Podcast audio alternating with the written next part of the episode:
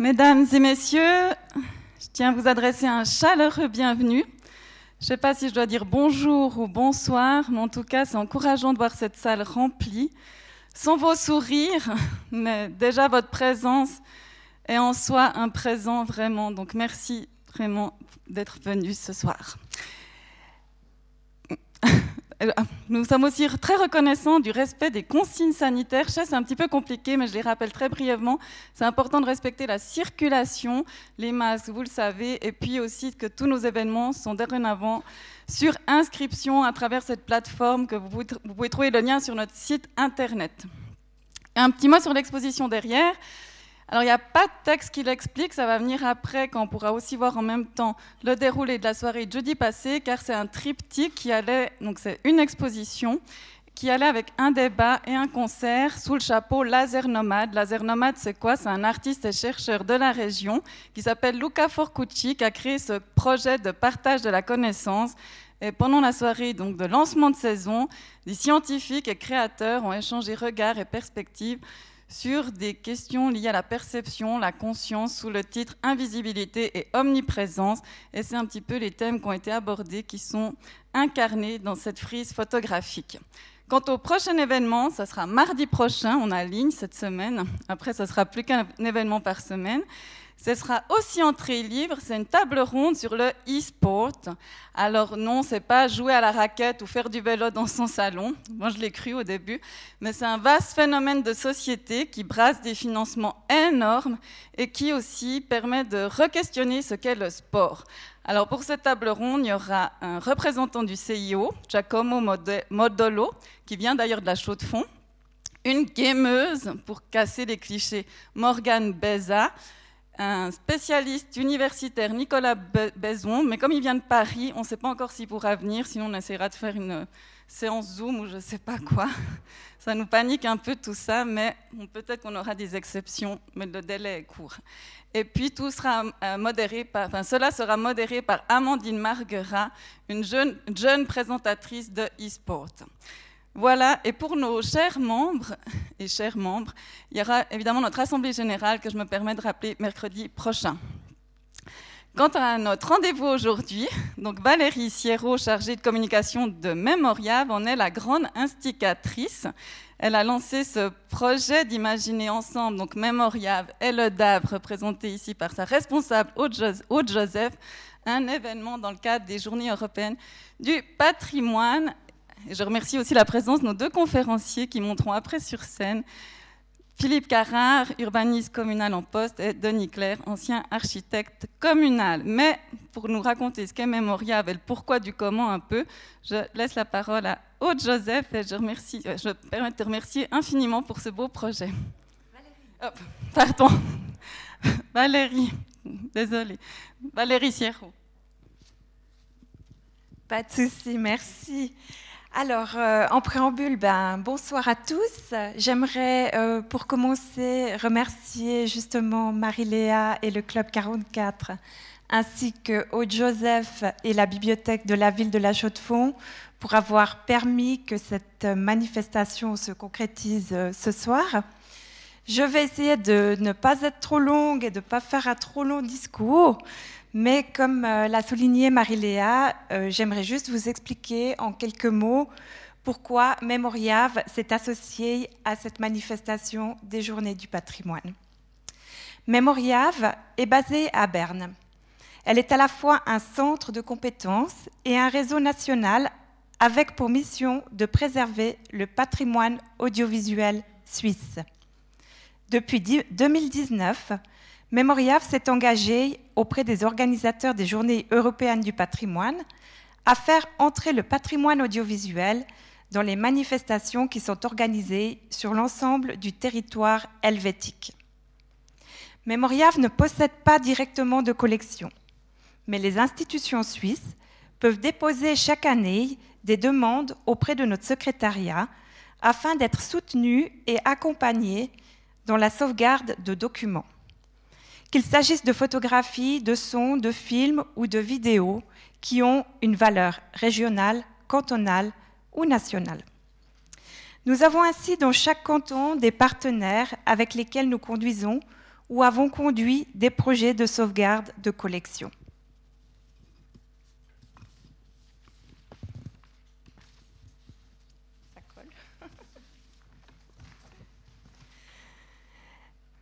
Cette année, pour moi, qui suis en charge de la coordination des projets en Romandie, le thème des journées m'a tout de suite évoqué la chaux de fond et le Corbusier. Donc le thème, vous le voyez sur le petit cahier des journées européennes du patrimoine, c'est la verticalité, pour rappel. J'ai donc très vite contacté deux de nos fidèles partenaires pour monter un projet. Le DAV, avec lequel nous conduisons régulièrement des sauvegardes depuis une vingtaine d'années, et le Club 44, avec lequel nous avons sauvegardé de 2004 à 2012 les bandes magnétiques et les cassettes audio des conférences qui se sont tenues ici depuis 1957.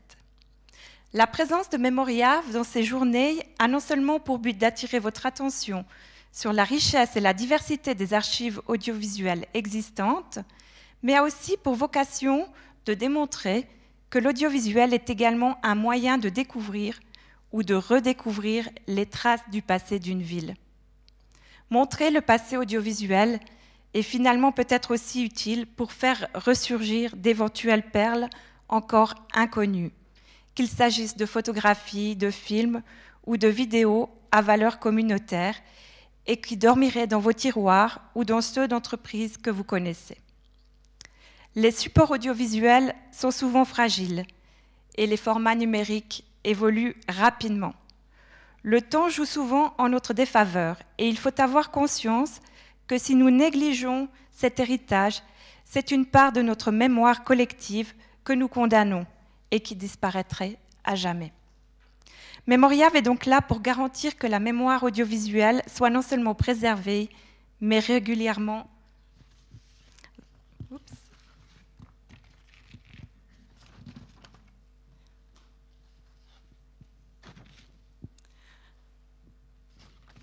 mais régulièrement euh, valorisé aussi. C'est ceci que nous allons faire dans cette partie dédiée à la projection. Les extraits de films que nous avons sélectionnés avec ma collègue Aude Joseph et que vous allez découvrir dans quelques minutes sont tirés à la fois des collections du DAV, qui conservent la mémoire en son et en film du canton de Neuchâtel, mais également des archives de la RTS, qui est un des membres fondateurs de Mémoriave par le biais de la maison mère SRG SSR. Nous avons, en réalisant ce montage, souhaité faire la part belle à l'image, en vous montrant comment certains réalisateurs et cinéastes ont mis en image et en son l'urbanisation qui se développe dans les années 60 et 70 en Suisse. Pour les personnes qui souhaitent plus de précisions sur ces documents, nous vous invitons à l'issue de la séance à euh, prendre la liste des extraits audiovisuel diffusé. On a déposé le matériel sur une table à la sortie. Euh, cette liste va vous donner également des compléments intéressants si vous souhaitez euh, faire des recherches d'archives audiovisuelles sur Internet. Je vous laisse enfin également à la sortie à disposition notre bulletin Mémoriave qui vous donne plus de précisions sur euh, notre manière de sauvegarder le patrimoine audiovisuel dans les cantons, avec une édition des 25 ans, puisque cette année, nous fêtons nos 25 ans. Et je passe maintenant la parole à Aude Joseph, qui va vous présenter plus précisément la partie audiovisuelle.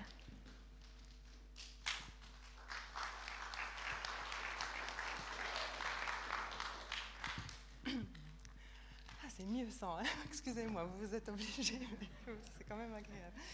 Euh, donc, euh, ben, je vais à mon tour remercier déjà le Club 44 de nous, accueillir aujourd'hui, et puis Mémoriave par euh, la personne de Valérie, de nous avoir associés à ces, à ces journées. juste une toute petite précision, enfin un complément, c'est que le DAV conserve non seulement des sons, des films, mais aussi des collections photographiques. Une autre précision, avant d'aborder plus précisément le contenu des films, c'est que les images que nous allons regarder ensemble sont en fait issues d'extraits. Euh, pour euh, coller à, notre rôle qui était de créer une mise en bouche audiovisuelle, on a été obligé de euh, taillader, sélectionner, choisir, exclure, enfin des mots affreux, mais pour des raisons de temps, ça, s'est avéré nécessaire. L'échantillon de films que vous allez découvrir reflète bien, à mon avis, ce que sont les collections films du DAV, c'est-à-dire un mélange de films amateurs et de films de commande, industrielle, en plus euh, industrie horlogère. Hein. Donc euh, on, aura, on aura deux films amateurs et puis deux films euh, issus de, l'industrie horlogère, des films de commande, mais qui partagent la particularité d'avoir été réalisés, traités très librement, avec brio, par deux cinéastes importants de la fin du XXe siècle, enfin de la deuxième moitié du XXe siècle, Henri Brand et André Parat. Euh, une autre euh, particularité de cet échantillon, bah, c'est qu'on peut dire qu'il représente assez bien l'état d'esprit des années 60 et 70 par rapport au, débat assez vif sur l'urbanisation, sur la densification des constructions. Euh, un débat qu'on retrouve dans les images d'actualité, vous allez le voir, mais aussi dans les films qui sont issus de ce qu'on a appelé le nouveau cinéma suisse. Donc tous les films qu'on a choisis ont été tournés en 16 mm, qui était un format utilisé à la fois par les professionnels et les amateurs. Donc le premier film euh, qu'on va découvrir, c'est en fait un extrait qui est issu d'un reportage de la TSR diffusé le 5 septembre 1974, qui est intitulé Un jour, une heure. Alors il commence de manière assez douce, poétique en musique, euh, sur une musique de Maxime Le Forestier. Mais en fait, le reportage a pour vocation de porter un regard critique sur les nombreuses tours d'habitation construites dans les années 60 suite à une pénurie de logements. Donc on, on voit comment des voix s'élèvent, notamment à Genève, pour dénoncer tous les inconvénients de ces tours maisons. Et les personnes interviewées s'interrogent sur le bien fondé de telles réalisations qu'elle ne considère plus comme une solution d'avenir. Ensuite, le second extrait est issu d'un film qui est intitulé La ville, qui est un film réalisé par René Biederman, un cinéaste amateur chaudefonnier. C'est un film qui date de 1964 et qui montre la Chaux-de-Fonds euh, comme une ville résolument moderne. La, bande sonore y est pour beaucoup, vous allez le voir. Euh, la, ville a été récompensée au Festival de Rapallo en, Italie, un festival qui était spécialement euh, dédié au cinéma amateur. Donc en fait, voilà, c'est un film amateur, mais René Biederman était un amateur qui, maîtrisait suffisamment bien la caméra pour que des institutions ou des entreprises lui confient des commandes. Le troisième extrait provient du film Les Hommes de la Montre, qui est un film promotionnel réalisé en 1953 par Henri Brand euh, pour le compte d'Ebauchessa. On, peut légitimement se demander comment est-ce qu'une entreprise a, payé pour un film qui dénonce la condition ouvrière d'une manière aussi euh, vive. C'est un, film qui, vaut la peine d'avoir vu. Là, vous, n'en verrez qu'un extrait justement qui bah, traite de la question de, oui, de la densification des constructions. Et euh, c'est un film qui s'inscrit, même si c'est un film de commande, qui s'inscrit clairement dans ce qu'on a appelé le nouveau cinéma suisse et dont Henri Brand était l'un des précurseurs. Le quatrième extrait est, issu du film Vivre sa ville. Alors ça, c'est un film qui a été réalisé en 1972 par André Parat pour le compte de Portescap. Et c'est un film qui a la particularité, la particularité, excusez-moi, d'être sans parole. Parce que la consigne qu'on a donnée au réalisateur, c'est vous, filmez la vie de la Chaux-de-Fonds, mais on n'y parle pas. Comme ça, on peut montrer le film dans différents pays sans faire de traduction. Donc les, images sont accompagnées d'une musique signée Émile de Seninck. Et puis le cinquième extrait est issu d'un film intitulé L'échelle contre le mur. Alors ça, c'est un film qui a été réalisé par deux amateurs chaudefonniers euh, Charles-André Vauzer et Carlo Baratelli en 1968. Donc c'était un film qui était empreint d'une forte critique de la société de consommation. Il a été présenté aux Journées de Soleur en janvier 68, puis à la Cinémathèque suisse. Et puis il a été diffusé par euh, un organisme lausannois qui était initié par Marcel Leiser qui s'appelait Cinéma Marginal Distribution. Donc oui, on est dans un cinéma un peu marginal. Et puis le dernier extrait, il est euh, issu également des, archives de la RTS euh, et c'est issu d'un reportage qui s'appelle Vivre ensemble dans un grand ensemble qui s'intéresse particulièrement au développement des quartiers de Bethléem et du Tcharnergut dans la banlieue de Berne. Et là, nous sommes surtout intéressés à la partie qui retrace l'historique des changements survenus au XIXe siècle euh, avec la création de la ville moderne ainsi ben, qu'au ressenti des habitants qui vivent dans des structures collectives. Donc euh, voilà, moi je vous souhaite une excellente projection. Pour les images qui proviennent euh, du département audiovisuel, n'oubliez pas que nous sommes à votre disposition si vous souhaitez en savoir plus, en, en voir plus. N'hésitez pas à nous contacter. Et puis voilà, je repasse la parole plus loin. Je remets mon masque. On va lancer la projection. Ah, on applaudit.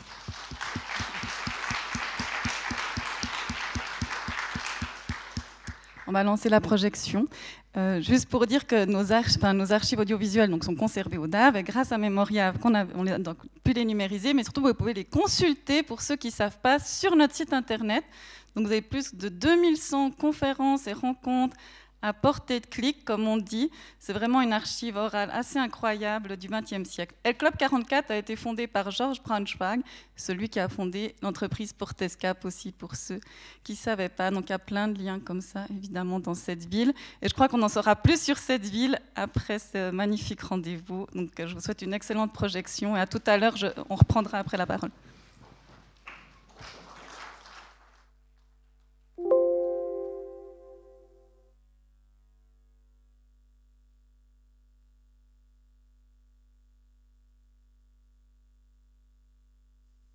Comme un arbre dans la ville.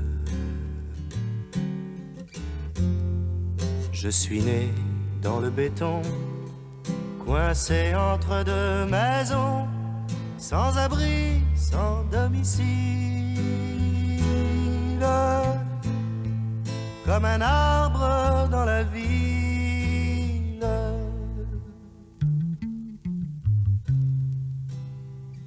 comme un arbre dans la ville. J'ai grandi loin des futaies où mes frères des forêts ont fondé une famille. Comme un arbre dans la ville. Tout d'abord, les maisons ont été créées pour libérer des espaces au sol Or, ces espaces ont la plupart du temps été encombrés par toutes sortes d'activités dans les parkings, etc., qui ont rendu cet usage tout à fait illusoire. Deuxièmement, on a pensé que c'était peut-être des constructions très économiques, alors qu'en réalité, la maison tour n'est pas une construction économique. On a également pensé que c'était une bonne solution pour le logement, euh, alors que cela pose des quantités de problèmes sur lesquels il serait bon de revenir d'ailleurs, euh, sur le plan social, des relations sociales du logement qu'il y a une déception générale par rapport aux maisons tours. Et puis alors surtout, qu'il y a des quantités de réactions, réactions en série, de l'environnement, euh, des gens qui habitent autour de ces maisons tours, qui ne sont pas satisfaits de voir se profiler sur l'horizon des silhouettes aussi imposantes. Il y a aussi une autre erreur, c'est le fait qu'on fait en sorte que ces tours soient habitées par n'importe qui. Il faut faire très attention, je crois, à la coloration sociologique du quartier où on les implante. Tout à fait. D'abord, comme aux États-Unis, enfin, c'est une erreur de croire, par exemple, qu'aux États-Unis, euh, on met des logements dans des tours. Ce n'est que très récemment qu'ils ont mis des logements dans les tours. La plupart du temps, la maison tour symbolisait une activité bien précise, administrative, hôtelière. Elle signalait un point dans la ville. Parfois même, elle signalait le square ou une activité qui était à son rez-de-chaussée, si je puis dire. Mais des logements dans les tours, encore faudrait-il voir quel type de logement. Je pense qu'il y a, à mon avis, pour l'instant, que des classes relativement privilégiées en réalité, qui peuvent s'accommoder des relations sociales et du type d'habitation qu'on crée dans les tours. Elles peuvent s'en échapper, ces couches sociales. -là. Absolument, absolument. Elles peuvent s'en distraire, quoi. C'est quand même un univers relativement concentré. De là à faire le pas jusqu'à concentrationnaire, enfin, c'est très, très faible. Et les familles privilégiées peuvent s'en accommoder plus facilement parce qu'elles ont des moyens d'évasion, elles ont des résidences secondaires, elles ont des activités et leurs tours sont aussi réalisés de façon beaucoup plus large, beaucoup plus spacieuse. Mhm. Mais réserver ce genre d'habitation à une couche très précise de la population, est-ce que ce n'est pas courir le risque de la ségrégation Absolument. Alors ça, c'est le grand danger, c'est-à-dire qu'on risquerait de dire, bon, ben, tel type d'immeuble pour telle classe, tel autre type d'immeuble pour une autre classe. Ça, ça serait évidemment très dangereux. Mais c'est ce qui existe déjà à Genève, notamment au quartier du Lignon, où il y a ceux du haut et ceux du bas. Parfaitement. Ceux du bas étant dans les, dans, les deux tours, bon, et ceux du haut étant dans des immeubles, disons, de type classique. Entre béton et bitume, on m'arrachera des rues pour bâtir où j'ai vécu. Des parkings d'honneur posthume entre béton et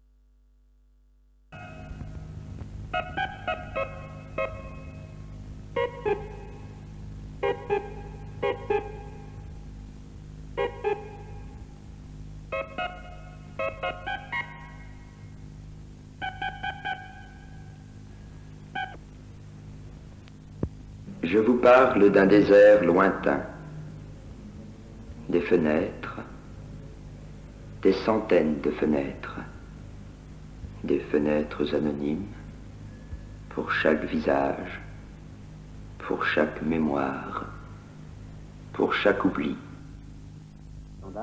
existe en cinq coloris blanc, amandine, citronnelle, grenadine et orchidée. Et les prix, rien de scandale, sont tout petits. C'est pourquoi les filles, dès qu'elles mettent des bas, portent rien de scandale. Depuis toujours, la gaine, c'est l'affaire de scandale. Plus délicat, rouge à lèvres corolle. Des roses plus naturelles. Plaisir royal. La Royale. La Royale, une cigarette long format à bouffer, mélange Personne. américain. La Royale, paquet rouge pour vivre Un désert La avec Royale, ses enfants, ses boutiques, de notre temps. son cinéma, son restaurant, vous-même un splendide fauteuil son silence conditionné. partout dans votre bouche, entre vos dents les plus serrées. Magazine de l'homme moderne vous dit tout des nouveaux beatniks qui font peur au monde en parlant d'amour et de fleurs.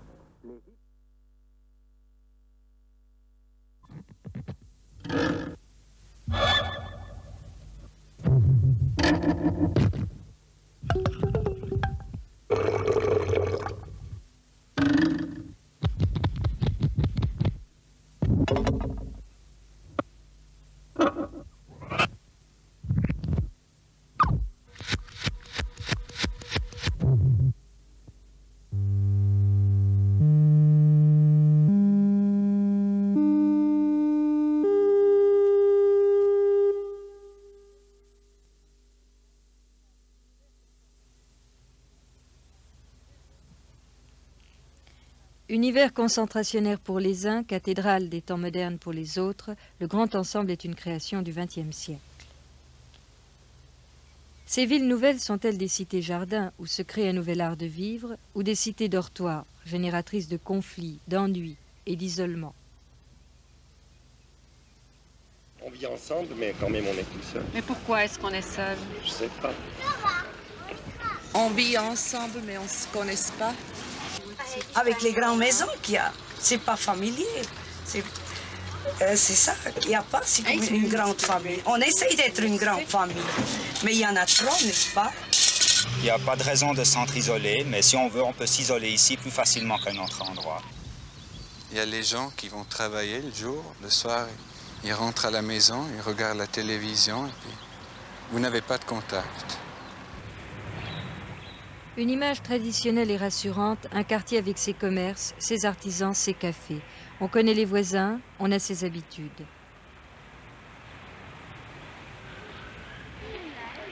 Le marché, un lieu de travail, de rencontre, d'échange. On trouve le temps de bavarder, d'être avec les autres. Au-delà des conflits inévitables, il se crée des relations réelles, un sentiment d'appartenance à une communauté.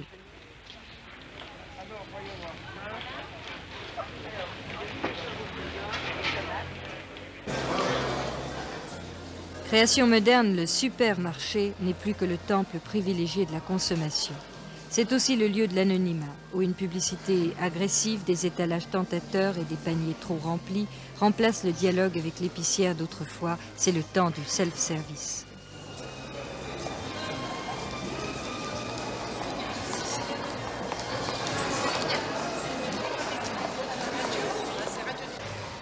Fatigués, surmenés par un rythme de vie trépidant, nous n'avons plus le temps de regarder les autres, de les écouter. Souvent, nous n'avons même plus le temps de vivre. Chacun poursuit sa course dans la solitude et l'indifférence de la foule.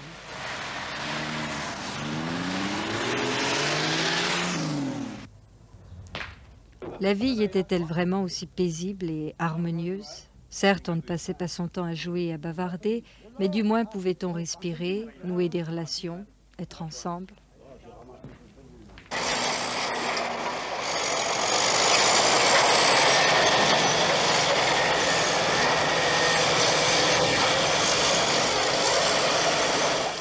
Le rêve de la majorité des gens, avoir sa petite maison avec un bout de jardin, est difficilement réalisable dans nos régions surpeuplées et nos espaces limités.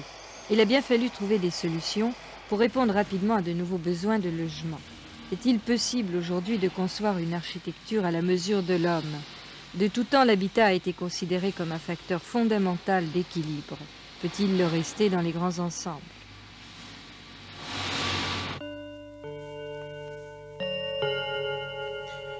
Vous écoutez la radio suisse romande, au journal du matin, il est 7 heures.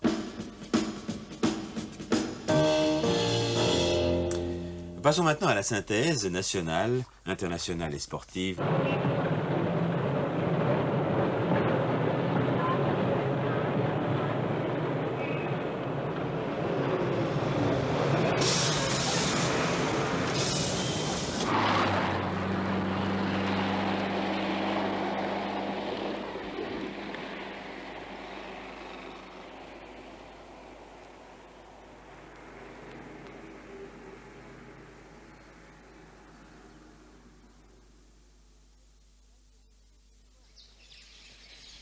Il était une fois un bourg planté dans la campagne. Au foyer, une vaste communauté familiale, parents, enfants, grands-parents, chacun y trouvait sa place et prenait part à la vie domestique. Ça va pour manger Le plus souvent, l'activité professionnelle s'exerçait sous le même toit. Rarement isolé, l'individu se trouvait à tout âge intégré dans la collectivité. Le marché, lui, mieux qu'un marché, était un lieu de rencontre. Le grand bouleversement du XIXe siècle a profondément transformé ce mode de vie. Les campagnes se dépeuplent, les domaines agricoles se regroupent, les premières usines apparaissent. La ville s'agrandit, elle colonise les banlieues, le centre se vide.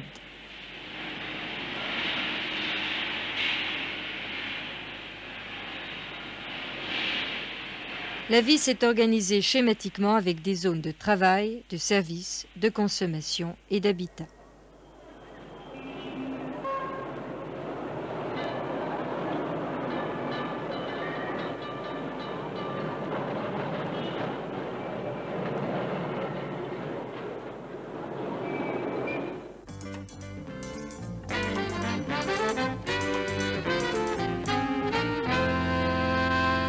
Mesdames et messieurs, bonsoir.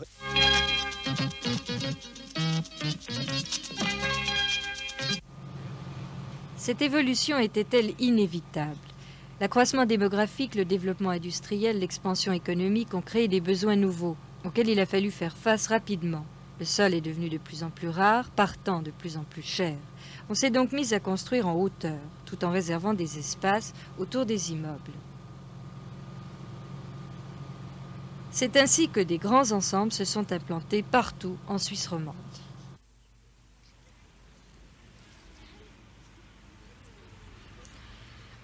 En concevant et en réalisant sa célèbre cité radieuse, Le Corbusier créa en fait le premier grand ensemble, dont sont nés tous les autres, y compris le Lignon à Genève. Dans son esprit, l'architecte pensait mettre à disposition de l'homme non seulement un habitat, mais un nouveau style de vie. Cette création permit effectivement de résoudre certains problèmes, mais elle en suscita d'autres, humains et sociaux. Ces constructions sont ressenties par d'aucuns comme des cités du mal-vivre, où les gens se croisent sans vraiment se rencontrer, où ils habitent mais ne travaillent pas, où ils consomment mais ne vivent pas.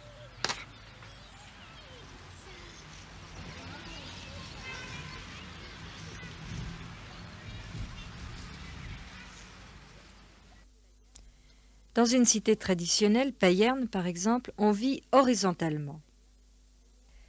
À la même échelle, le Lignon, on y vit verticalement.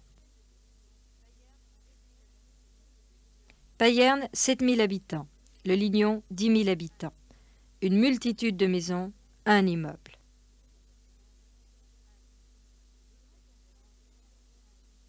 Toute la différence est là.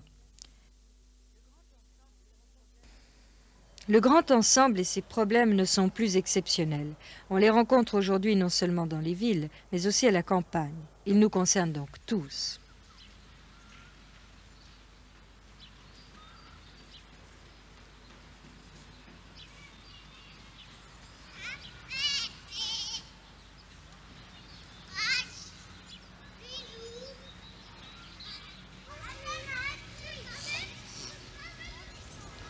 Pour savoir comment on peut vivre ensemble en grand ensemble, nous nous sommes rendus à Berne.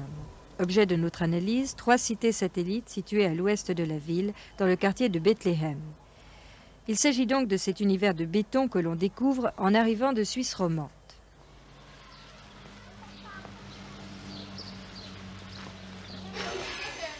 Portrait robot d'un grand ensemble. Immigration rapide et massive d'une population jeune, déracinée, d'origines diverses, souvent modestes, ne se connaissant pas et s'imaginant deux passages dans un univers neuf, fonctionnel, uniforme, sans tradition, sans âme, sans passé.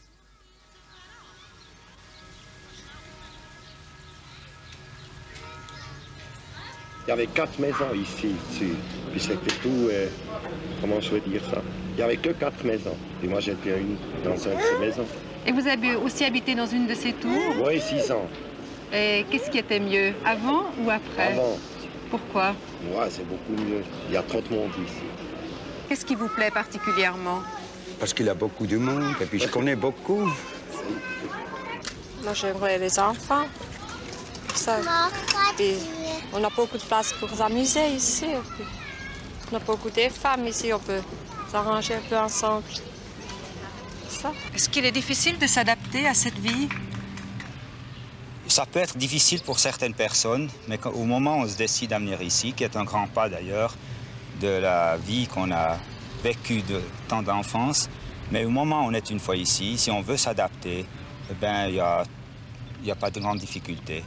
Mais Moi, ça, je trouve ça très pratique parce qu'on connaît presque tout le monde, même qu'il y a tellement beaucoup de gens, alors on n'est jamais seul. On sait, ja- on sait toujours quoi faire. Oh, ça me plaît énormément. Je dois dire qu'on a beaucoup d'avantages, euh, surtout si on a des enfants. Quels avantages?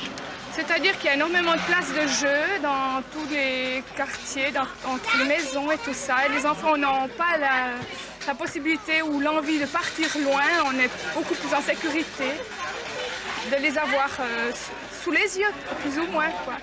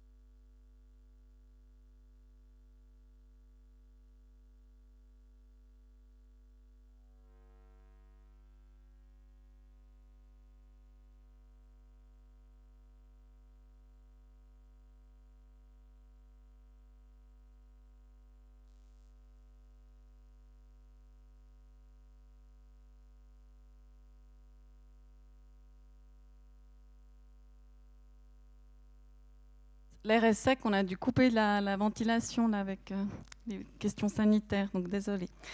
Merci pour cette excellente mise en bouche. C'était une très belle entrée en matière. Je tourne la page.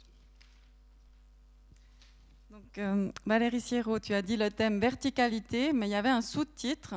Je vous lis. Comment pouvons-nous conserver nos villes, villages et bâtiments de valeur tout en créant de nouvelles habitations et de nouveaux espaces ouverts de qualité au sein du milieu bâti Alors, quand on a vu ce sujet, on a évidemment tout de suite pensé à vous, Denis Claire. Quand vous, vous l'avez lu, vous m'avez écrit Oulala, associer densification de l'habitat de la ville tout en créant de nouveaux espaces de qualité, ça peut apparaître un peu contradictoire, mais pourtant, on était en plein semi-confinement quand on communiquait par email, et tout d'un coup, cela euh, est devenu d'une folle actualité. Donc c'était vraiment quelque chose qu'on a décidé avant, mais aujourd'hui, évidemment, tout ce qu'on a vécu sera en filigrane dans votre allocution. Alors, vous m'avez proposé d'associer, de faire cette rencontre en binôme avec Philippe Carrard. Vous êtes très complices, vous avez travaillé ensemble au sein du service de l'urbanisme et de l'environnement. Juste un petit mot sur vous, Philippe Carrard. Euh, vous êtes géographe de formation et vous êtes titulaire d'un certificat en sciences de l'environnement de l'Université de Fribourg et d'un diplôme d'études supérieures en urbanisme et aménagement. Vous, Denis Claire, vous êtes venu plusieurs fois au Club 44. On vous connaît, donc architecte communal pendant plus de 30 ans, un des grands artisans évidemment de cette distinction euh, urbanisme horloger par l'UNESCO, et vous avez travaillé sur des projets d'envergure, notamment la salle de Beau-Site, le quartier durable Le Corbusier et la tour Espace Cité. Et quand on communiquait justement au sujet de ce qui se passait, vous me l'avez aussi écrit, ça pourrait être peut-être l'occasion d'une réorganisation entière de la société et de la ville même que nous ne pouvons même pas vraiment imaginer. Mais je crois que vous allez un petit peu nous guider pour un peu esquisser ce qui pourrait advenir. Et si c'est le sous-titre de cet événement, si la chaux de fond est une leçon pour la ville du futur. Alors je vous laisse la parole et je me réjouis de vous entendre. Merci beaucoup. Bonsoir euh, tout le monde. Alors effectivement, euh, le, thème, le thème que l'on va vous présenter ce soir est, un thème qui, nous tient à cœur parce qu'évidemment, cette ville, euh, comme vous l'avez deviné, on l'aime, on l'aime énormément et on pense que cette ville a, des atouts absolument majeurs à faire valoir et que par rapport à tout ce qu'on a pu observer, tout ce qu'on a pu vivre ces derniers temps, il y a des leçons à en tirer. Et ce qu'on vous propose ce soir, c'est de vous présenter un certain nombre de thèmes que l'on va essayer de développer, qui vont vous permettre de, saisir euh, tout ce qui pourrait être en devenir et comment est-ce qu'on peut avoir une nouvelle manière de, voir la ville. Mais peut-être avant de, rentrer dans, cet élément-là, je, voulais faire un petit commentaire sur les films que l'on vient de voir. Parce que effectivement, dans, le premier reportage euh, qui a été commenté par un de mes anciens professeurs à, l'école polytechnique de Lausanne, Jean-Marc Lamunière, qui fait en fait une critique des tours et, c'est très amusant de voir que avec le recul, ça, date déjà pas mal, mais il y avait déjà une critique de ce genre d'habitat et, toute une série de, contradictions, notamment le fait que on, met, on met des gens dans, dans, un habitat élevé, dans des tours, et que finalement l'habitat dans les tours n'est pas vraiment idéal, puisqu'il le dit lui-même, ces gens qui habitent dans les tours euh, finalement, ils peuvent y habiter parce qu'ils ont la possibilité, les week-ends et en dehors, de s'échapper, d'aller dans des résidences secondaires pour aller habiter ailleurs, pour retrouver la nature. Donc il y avait déjà cette espèce de remarque en disant, mais l'habitat dans des situations élevées, finalement, c'est absolument pas possible. On ne peut pas imaginer de mettre des, des, des, personnes comme ça, entassées les uns sur les autres, en hauteur et sans contact avec le sol, sans contact avec la nature. Et je pense que ça, c'est déjà une, des premières critiques à, à, reprendre. Et effectivement, dans les, autres, dans les autres images que vous avez vues, on s'aperçoit que la chaux de fond malgré, malgré toute son histoire, n'a pas pu éviter non plus cette pression de l'immobilier et à un moment donné, il s'est aussi construit des tours à la chaux de fond. Et vous savez très bien que la tour de la gare est notamment une, une tour célèbre, puisque c'était la première qui a été construite en Suisse dans les années 55. Et euh, tout le monde venait voir la tour de la gare. Mais effectivement, c'est aussi euh, un peu plus une anecdote maintenant qu'un exemple, un exemple d'habitat. Et puis enfin, peut-être une dernière réflexion aussi sur ce qu'on vient de voir, c'est le rapport entre cet habitat et les, je dirais, les espaces collectifs. Les réflexions qui sont faites, on voit bien que la situation des supermarchés, la situation de tous ces lieux d'échange euh, que, que l'on connaît maintenant ne sont pas des lieux valorisants, ce ne sont pas des endroits où on crée vraiment une, une, espèce de liaison intime entre, entre les personnes. C'est plutôt l'anonymat qui, qui, préside. Et effectivement, la, dernière comparaison entre la, ville de Payerne et le Lignon à Genève, je crois que ça se passe de tout commentaire. On voit très bien que il y a vraiment des choses qu'on ne peut plus faire maintenant. Et on est assez persuadé qu'une opération comme le Lignon, qui à l'époque était quelque chose de complètement nouveau, complètement révolutionnaire, n'aurait maintenant plus aucun sens. Personne ne voudrait réaliser des ensembles de cette nature parce qu'on est tellement loin, tellement loin de la relation que l'on souhaite à la fois entre les personnes et avec l'environnement. Donc voilà un petit peu ce commentaire. Maintenant, on, va un petit peu rentrer dans, le vif du sujet de, la chaux de fond. Vous avez sous les yeux cette image, cette image aérienne de la ville qui est, qui est effectivement très révélatrice d'une des grandes premières qualités de, de cette ville, c'est le rapport entre la ville et la nature. Comme vous le voyez, on a la chance, et je crois que ça, on le doit à toute une, toute une histoire politique de la ville, où les autorités politiques ont toujours été très attentives au fait de ne pas étendre la ville de manière inconsidérée. Et on a un rapport entre la ville et la nature qui est absolument intact. Et ça, on y tient comme à la prunelle de nos yeux, c'est-à-dire que tout l'environnement que l'on a autour de nous est d'une grande qualité. Et ce rapport entre une, urbanisation relativement dense, mais avec beaucoup d'avantages, ça on va, vous, on va vous le développer plus tard, et la nature est quelque chose de, totalement, de totalement réel. Alors, j'enchaîne je, je, déjà sur une, une, première, une première constatation c'est que vous voyez cette ville qui se développe, on, on voit tout de suite qu'il n'y a pas de grande de grande hauteur. On, on, est, on, est, dans quelque chose de relativement modeste au niveau, des, au niveau des altitudes des constructions. Et surtout, on a une première vision d'une ville qui est très verte, avec énormément de dégagement, énormément de jardins. Et ça, on le doit bien sûr à l'intelligence du plan Junot, puisque comme vous le savez, après l'incendie de 1794, la ville a fait l'objet d'une réflexion de Charles-Henri Junot, qui était ingénieur des ponts et chaussées à Neuchâtel, et qui a élaboré tout le plan de reconstruction de la ville selon ce, ce plan régulateur en damier. Et ça, c'est ce plan, évidemment, c'est nouveau aujourd'hui d'être connu au niveau mondial, mais c'est un plan d'une grande intelligence et on va essayer de, vous démontrer, enfin pas de vous démontrer, mais encore de vous, dire pourquoi ce plan a d'immenses qualités.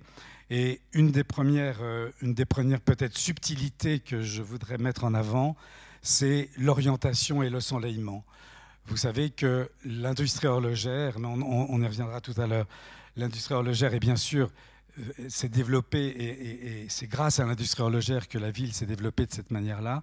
Mais le plan même de la ville tient compte énormément de la qualité de l'ensoleillement et de, cette qualité de la lumière. Et on voit très bien déjà dans cette première image et, dans cette, et ici on a, on a le plan Juno sous les yeux, que ce rapport à la lumière est fondamental. Et vous l'aurez peut-être euh, vu dans, l'image précédente, mais on le voit aussi dans celle-là, vous verrez la subtilité qui est que la ville en damier, tout le plan de la ville, n'est pas parallèle à l'avenue Léopold Robert, qui est finalement le, bas de la vallée, qui est l'élément euh, conducteur de tout le développement de la ville, mais le plan de toute la ville euh, au-dessus n'est pas parallèle à, à cette avenue Léopold Robert. Et ce non-parallélisme, ce n'est pas du tout un hasard, c'est une volonté délibérée de Junot, puisqu'on est à l'époque, euh, à la fin du 19e, dans toute une théorie, toute une appréciation de la ville, de la ville hygiéniste, c'est-à-dire la ville où on, cherche à ce que l'habitat soit le plus, le plus sain possible. Et la raison de ce non-parallélisme, eh ben, c'est directement lié à l'ensoleillement, puisque, comme vous le savez certainement, toutes les constructions de l'époque étaient faites en moellon, avec des crépis qui étaient mis sur ces murs en moellon, qui étaient des crépis à la chaux, et la qualité de ces crépis à la chaux, c'est que ce sont des, des crépis qui absorbent l'humidité, mais qui sont aussi capables de la rejeter de manière très rapide. Et ce phénomène d'absorption et de, séchage de l'humidité est quelque chose de fondamental dans la salubrité des constructions.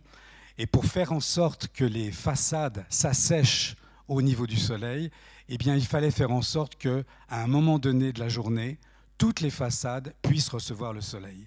Et c'est la raison pour laquelle ce plan de la ville est orienté non pas nord-sud, mais que les façades qu'on appelle habituellement des façades nord, en fait, sont des façades nord-ouest. Ce qui fait que le soir, les façades arrière des immeubles sont séchées et reçoivent le soleil justement pour recevoir cette salubrité. Donc vous voyez déjà une première subtilité absolument euh, euh, logique mais qui, donne déjà à réfléchir sur le souci à l'époque de construire une ville et de planifier une ville avec un souci sanitaire absolu, absolument majeur. Donc on commence déjà à, réfléchir et à voir que, cette ville n'est pas le fruit de hasard, mais le fruit d'une réflexion qui est tout à fait, euh, logique. Je crois que maintenant, c'est. J'enchaîne je, je, avec un deuxième thème euh, euh, qui est celui de, l'habitat et du travail. Ici, vous avez une, toile de, Kaiser qui, montre effectivement ce que signifie le, travail de, l'ouvrier horloger. L'ouvrier horloger qui est finalement dans un espace relativement restreint et qui n'a pas besoin d'un outillage absolument gigantesque pour faire des miracles. Et ces espaces d'atelier sont répartis dans l'ensemble de la ville et on voit ici bien sur cette image qui est illustrée que à la fois l'atelier et l'habitat se suffisent des mêmes espaces et sont directement liés les uns aux autres. Et l'image, suivante est une démonstration puisque Là, vous reconnaissez l'immeuble Parc 1, qui est relativement célèbre dans la ville, puisque c'est le seul qui a une façade arrondie.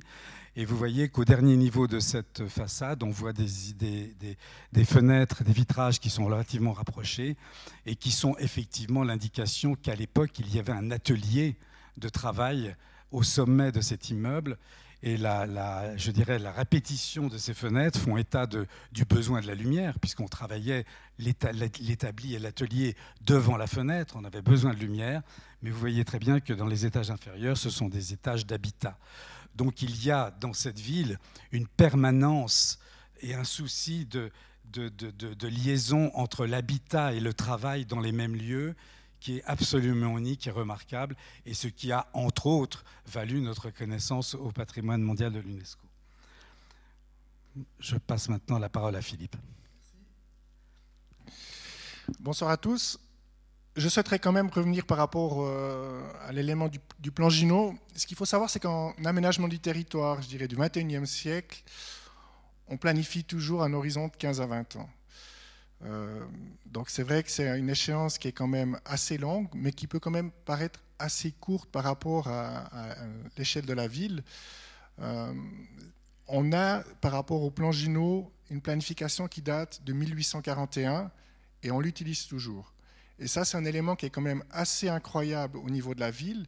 Denis Claire l'a bien expliqué, on a une simplicité par rapport à ce plan Gino qu'on reproduit systématiquement lorsqu'on part sur des réflexions dans la ville. Euh, pour, vous donner un exemple, il y a deux ans, tous les urbanistes de Suisse romande sont venus à la Chaux-de-Fonds euh, dans le cadre d'une journée d'études qui était liée à tous les instruments d'aménagement du territoire. Euh, je leur ai présenté le plan Junot en leur disant, voilà pour nous sur quoi on s'appuie pour planifier la ville. Pour vous faire peur, maintenant un urbaniste, il doit regarder ce qui se passe au niveau des lois fédérales, du plan directeur cantonal, des lois cantonales, du projet d'agglomération, du plan directeur communal, du plan de zone, du règlement de zone, du permis de construire. Donc autant vous dire qu'on a assez vite mal à la tête. Et c'est vrai que si on arrive à prendre un peu de la hauteur et utiliser notre plan Juno, c'est un élément qui est pour nous essentiel dans la planification. Vous avez à l'écran la planification du quartier de la gare, et c'est un joli clin d'œil par rapport à la thématique d'aujourd'hui, puisque on parle du plan spécial Le Corbusier. On a souhaité lui rendre un clin d'œil dans le cadre de la toponymie par rapport à la dénomination de ce quartier. Donc, pour ceux qui connaissent, c'est toute la reconstruction de l'ancienne friche ferroviaire en ouest de la place de la gare, un développement sur 5 hectares où à terme, il est prévu d'accueillir 1000 habitants et 1000 emplois. Donc toujours dans cette idée du plan Juno, également de cette mixité, les gens habitent et travaillent sur, le site. Bien évidemment, on imagine qu'une partie des gens qui habiteront euh, sur le site ne travailleront peut-être pas là, mais voilà, c'est vraiment cette, mixité qu'on souhaite euh, vraiment mettre, euh, mettre en valeur. Donc, le, le projet qui s'est développé, qui a été gagné à la suite d'un concours qui a été co-organisé avec les CFF, c'est ce projet-là.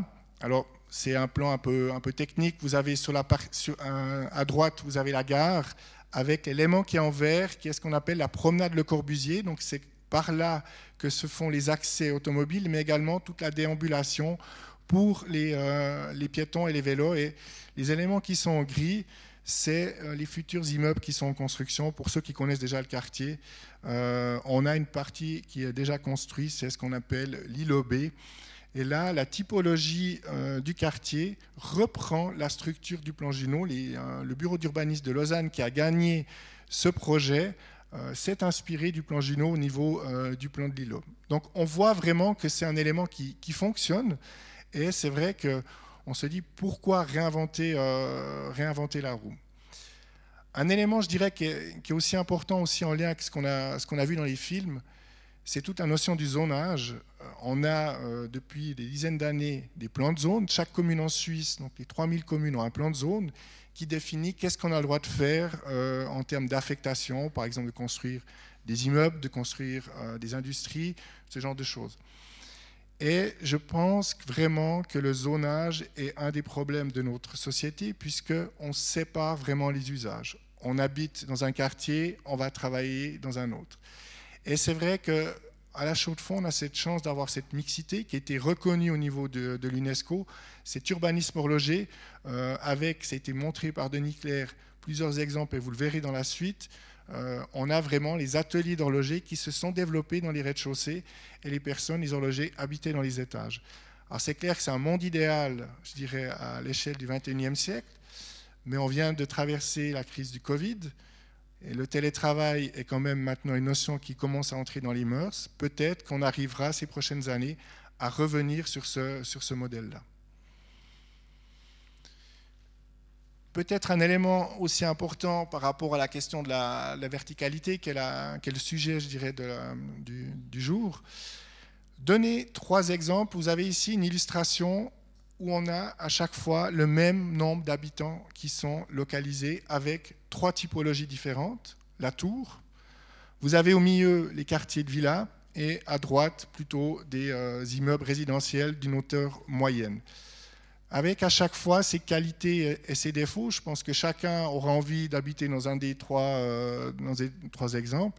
Si vous êtes dans la tour, on le voit, avec des espaces verts de qualité euh, qui sont au pied de la tour. Au milieu, euh, dans les villas, ben, chacun a son espace, mais avec une certaine euh, contiguïté qui est peut-être pas euh, très très agréable. Et le dernier modèle, qui est peut-être un modèle un peu plus intéressant, où vous avez cette mixité en termes d'usage privé et public. Par rapport à ça, Denis Claire l'a dit, à la chaux de fond, et on le voit ici sur cette photo, on a une ligne au niveau de, la ville qui est assez incroyable. On a vraiment, euh, mis à part quelques bâtiments qui, ressortent, une, altitude qui est quasiment similaire au niveau, euh, au niveau de, la, ville. Et ça, c'est vraiment une grande qualité qu'on a euh, au, niveau, au niveau de la Chaux-de-Fonds.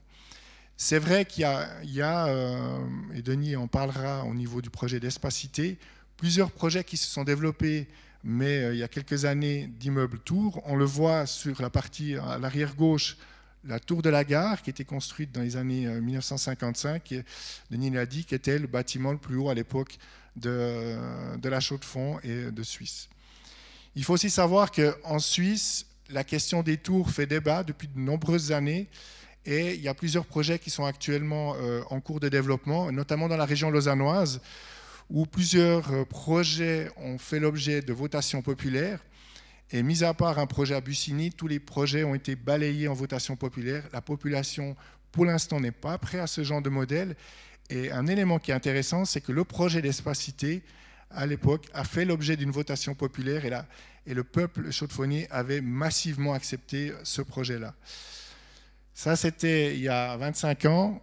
Est-ce que maintenant, si ce projet passé en votation populaire, est-ce qu'il serait accepté euh, Pas sûr. Euh, c'est vrai que l'aménagement du territoire, depuis quelques années, fait l'objet de nombreuses votations. Il y a la loi fédérale d'aménagement du territoire, la LAT, la Lex Weber concernant les résidences secondaires, et de nombreux projets au niveau, euh, des cantons et des communes. Et souvent, le peuple n'est pas prêt à accepter des changements et des projets de densification. Voilà, je vais céder la parole à Denis qui va vous donner quand même quelques explications par rapport à, ce projet d'Espacité. Alors voilà, il faut, aussi remettre le, projet dans, le contexte de l'époque. Pour ceux qui s'en souviennent, il y a eu au niveau du centre-ville un vide qui s'est créé suite à une série de démolitions euh, d'immeubles anciens. Je pense qu'aujourd'hui, ces mêmes immeubles, on chercherait plutôt à les conserver plutôt qu'à les démolir mais les temps changent. Et à l'époque, euh, il s'est trouvé qu'il y avait un espace vide dans la ville, comme une espèce de, dent qui manque. Et euh, un des premiers euh, sujets qui, m'avait été soumis lorsque je suis rentré en fonction à la ville, ça a été de, concevoir une, une, place, de concevoir un espace public à cet endroit précis, le long de l'avenue Léopold Robert. Et pour ce faire, j'ai réussi à, convaincre les, autorités de l'époque qu'il fallait organiser un concours d'architecture, organiser une réflexion sur pourquoi, quoi faire à cet endroit-là, comment répondre et comment euh, équiper cet, espace, euh, cet espace vide. Et nous avons donc organisé un, concours d'idées. Et la, la, réponse qui a été donnée par les concurrents a été de de, s'inspirer un petit peu de cette situation particulière le long de l'avenue Léopold Robert en disant c'est un lieu qui est central et c'est un lieu en même temps qui doit être quelque chose de reconnaissable avec un élément un petit peu euh, euh, symbolique de la ville. Et le projet qui a été privilégié, effectivement le projet qui est réalisé, euh, qui à l'époque s'appelait Touche pas mon pod, donc déjà tout un programme, et qui, qui, qui, était constitué de, de, trois objets, c'est-à-dire une tour, telle que vous voyez sur l'image, un bâtiment en longueur qui est, qui est à l'arrière, que tel que l'on connaît, et un espace forum, qui est la partie couverte que vous avez sur la, partie de la ville. Et euh, l'argument euh, essentiel qui, était, qui avait été retenu par le jury à l'époque par rapport à, la mise en valeur de cette tour, c'était de donner une réponse par rapport aux autres tours qui étaient à côté, notamment les tours de, de Pot 2000, là où se les, à la base duquel se trouve la, banque. Euh, et ces tours de Pot 2000 qui, qui, sont effectivement, comme dans toutes les villes du monde, le, résultat de tout ce qui était à la mode dans, les années 70, eh bien, elles étaient très très présentes. Et une des manières de répondre en disant qu'est-ce qu'on va pouvoir bâtir à côté d'eux, comment réaliser quelque chose à côté de ces, de ces tours, eh bien, la réponse qui avait donnée par ce concurrent, c'était de dire ben, il faut en faire une autre. Il faut en faire une autre à côté qui soit capable quelque part de la regarder en lui tirant la langue, en lui disant mais c'est plus toi qui est la tour la plus importante. Maintenant, ça devient moi comme élément représentatif du pod et, de la ville. Et cette attitude, elle était à la fois euh, assez courageuse et, et ambitieuse. Et euh, cette tour d'espacité est devenue assez rapidement une espèce de symbole et d'image de la ville. Euh, on, pense à toute une série d'images dans, toutes les villes du monde qui, peuvent être connues. Je ne vais pas parler de la tour Eiffel à Paris, mais on, a à chaque fois, quand on parle d'une ville, un élément reconnaissable. Et euh, cette tour, au fur et à mesure des, années, est devenue finalement un peu un des symboles de la Chaux-de-Fonds, puisque elle est quand même assez, euh, assez forte et assez présente. Mais de nouveau, comme vient de le dire Philippe, je pense que les temps changent et peut-être que les réflexions maintenant se feraient de manière différente. On a aussi constaté à l'époque et, réfléchi que dans une tour comme celle-là, en tout cas, il était illusoire d'y concevoir de l'habitat mais qu'elle devait être dévolue à des, espaces de bureaux, à des espaces de travail, et non pas de l'habitat. Et l'habitat étant finalement euh, concentré dans les, parties arrière du, projet.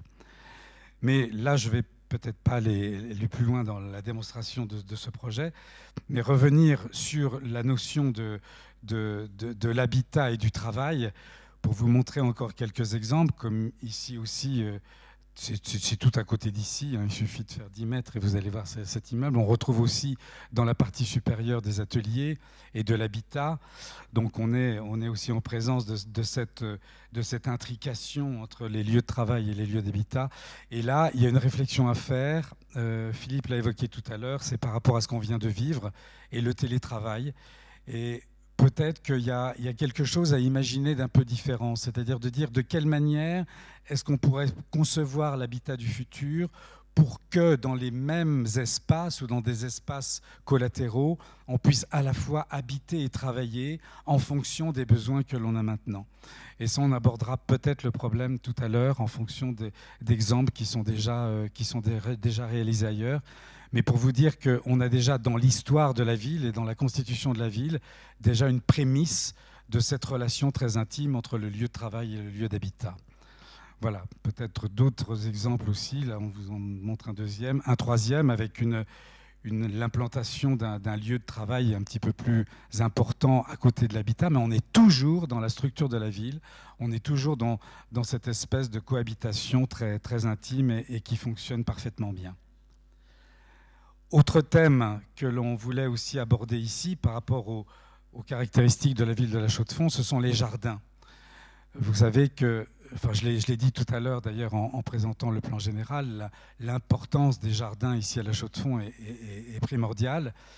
Il faut savoir qu'à l'époque, à l'époque du plan Junot et au moment où la ville s'est développée, ces jardins avaient un, rôle absolument euh, euh, pratique, c'est-à-dire qu'on y cultivait des légumes, ça avait un rôle euh, vraiment fonctionnel et aussi un rôle de rencontre, c'est-à-dire que par rapport à l'habitat, aux immeubles qui se trouvent à l'arrière, c'était un lieu de, communautaire, un lieu de communication et un lieu aussi de, convivialité. Et c'est une grande richesse que l'on a dans notre ville, c'est la qualité de ces jardins.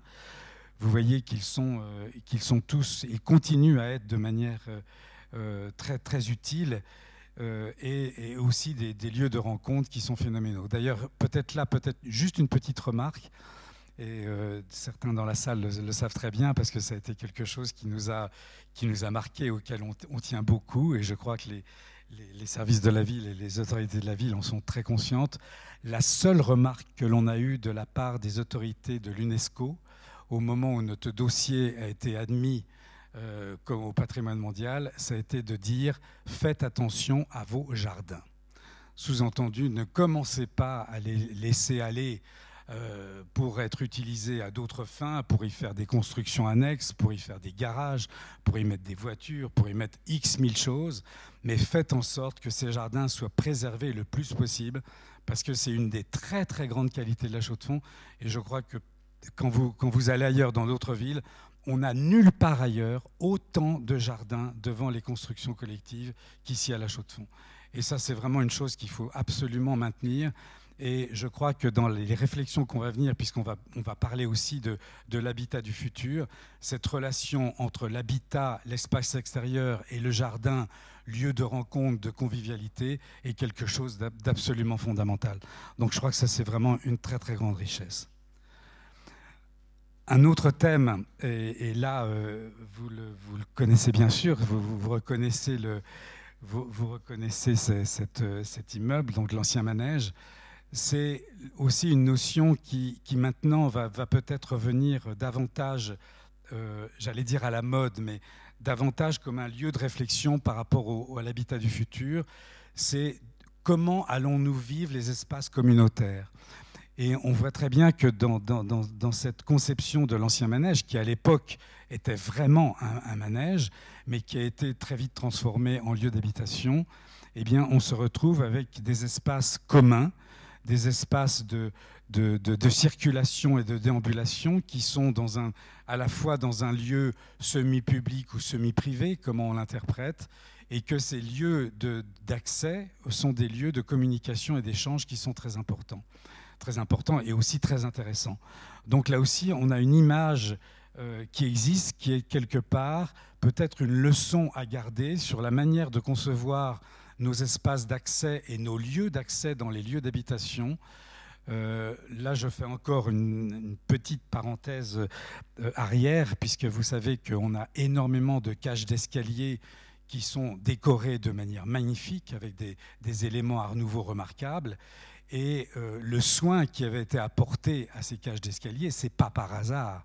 C'est simplement parce qu'à l'époque, on, attachait beaucoup d'importance à ces lieux d'accueil, ces lieux entre l'espace public et l'espace privé, et on voulait que ces lieux intermédiaires, ces lieux communs, soient de grande qualité.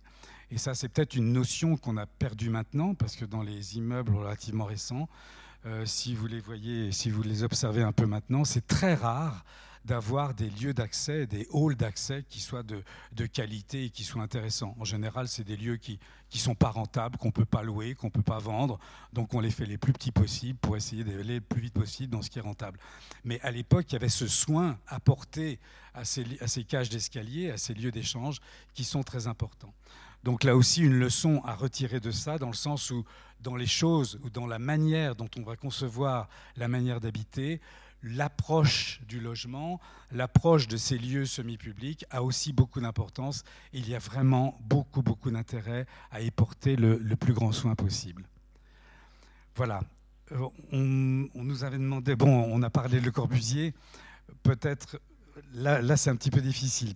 Ceux qui me connaissent savent très bien que je suis assez fan de, ce personnage, évidemment, puisqu'il a passé les 30 premières années de sa vie dans, dans notre ville. Et, et, c'est évidemment des leçons d'architecture absolument incroyables.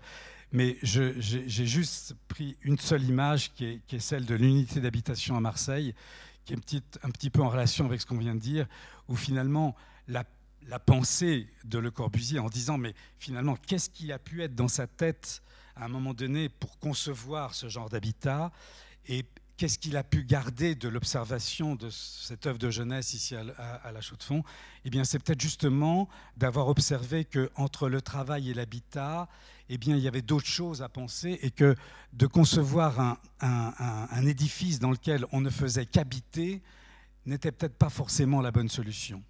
Et dans ce programme de l'unité d'habitation à Marseille, ce qui est très intéressant, c'est que ce n'est pas uniquement un immeuble d'habitation, mais c'est presque une ville dans la ville. C'est-à-dire qu'on a toute une série d'espaces de très grande qualité, tous les espaces communs, toutes les circulations, tous les, escaliers, tous les corridors sont tous très intéressants.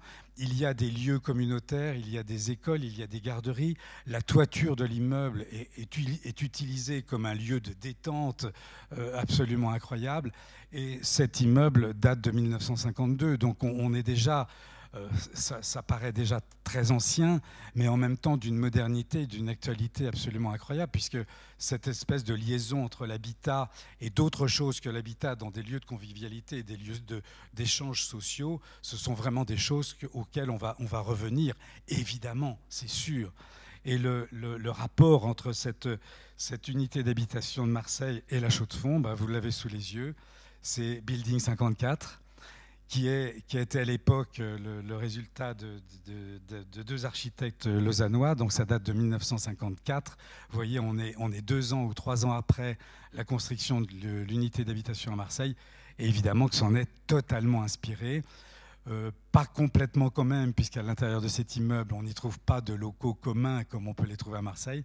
Mais par contre, il y a une idée qui est assez fondamentale, c'est la libération du sol pour faire en sorte que euh, on, puisse aménager tout autour de ces immeubles des espaces collectifs à disposition des habitants. Le problème, c'est que le piège, ben, il est total, c'est qu'au lieu d'avoir des espaces privilégiés pour les habitants, eh ben, on a des places de stationnement, des, bagnoles tout autour, et finalement, on ne résout pas du tout le problème. Voilà, bon. Donc voilà, c'est juste en passant. Et puis maintenant, on, va peut-être... Je ne sais pas, Philippe, tu voulais intervenir? Après.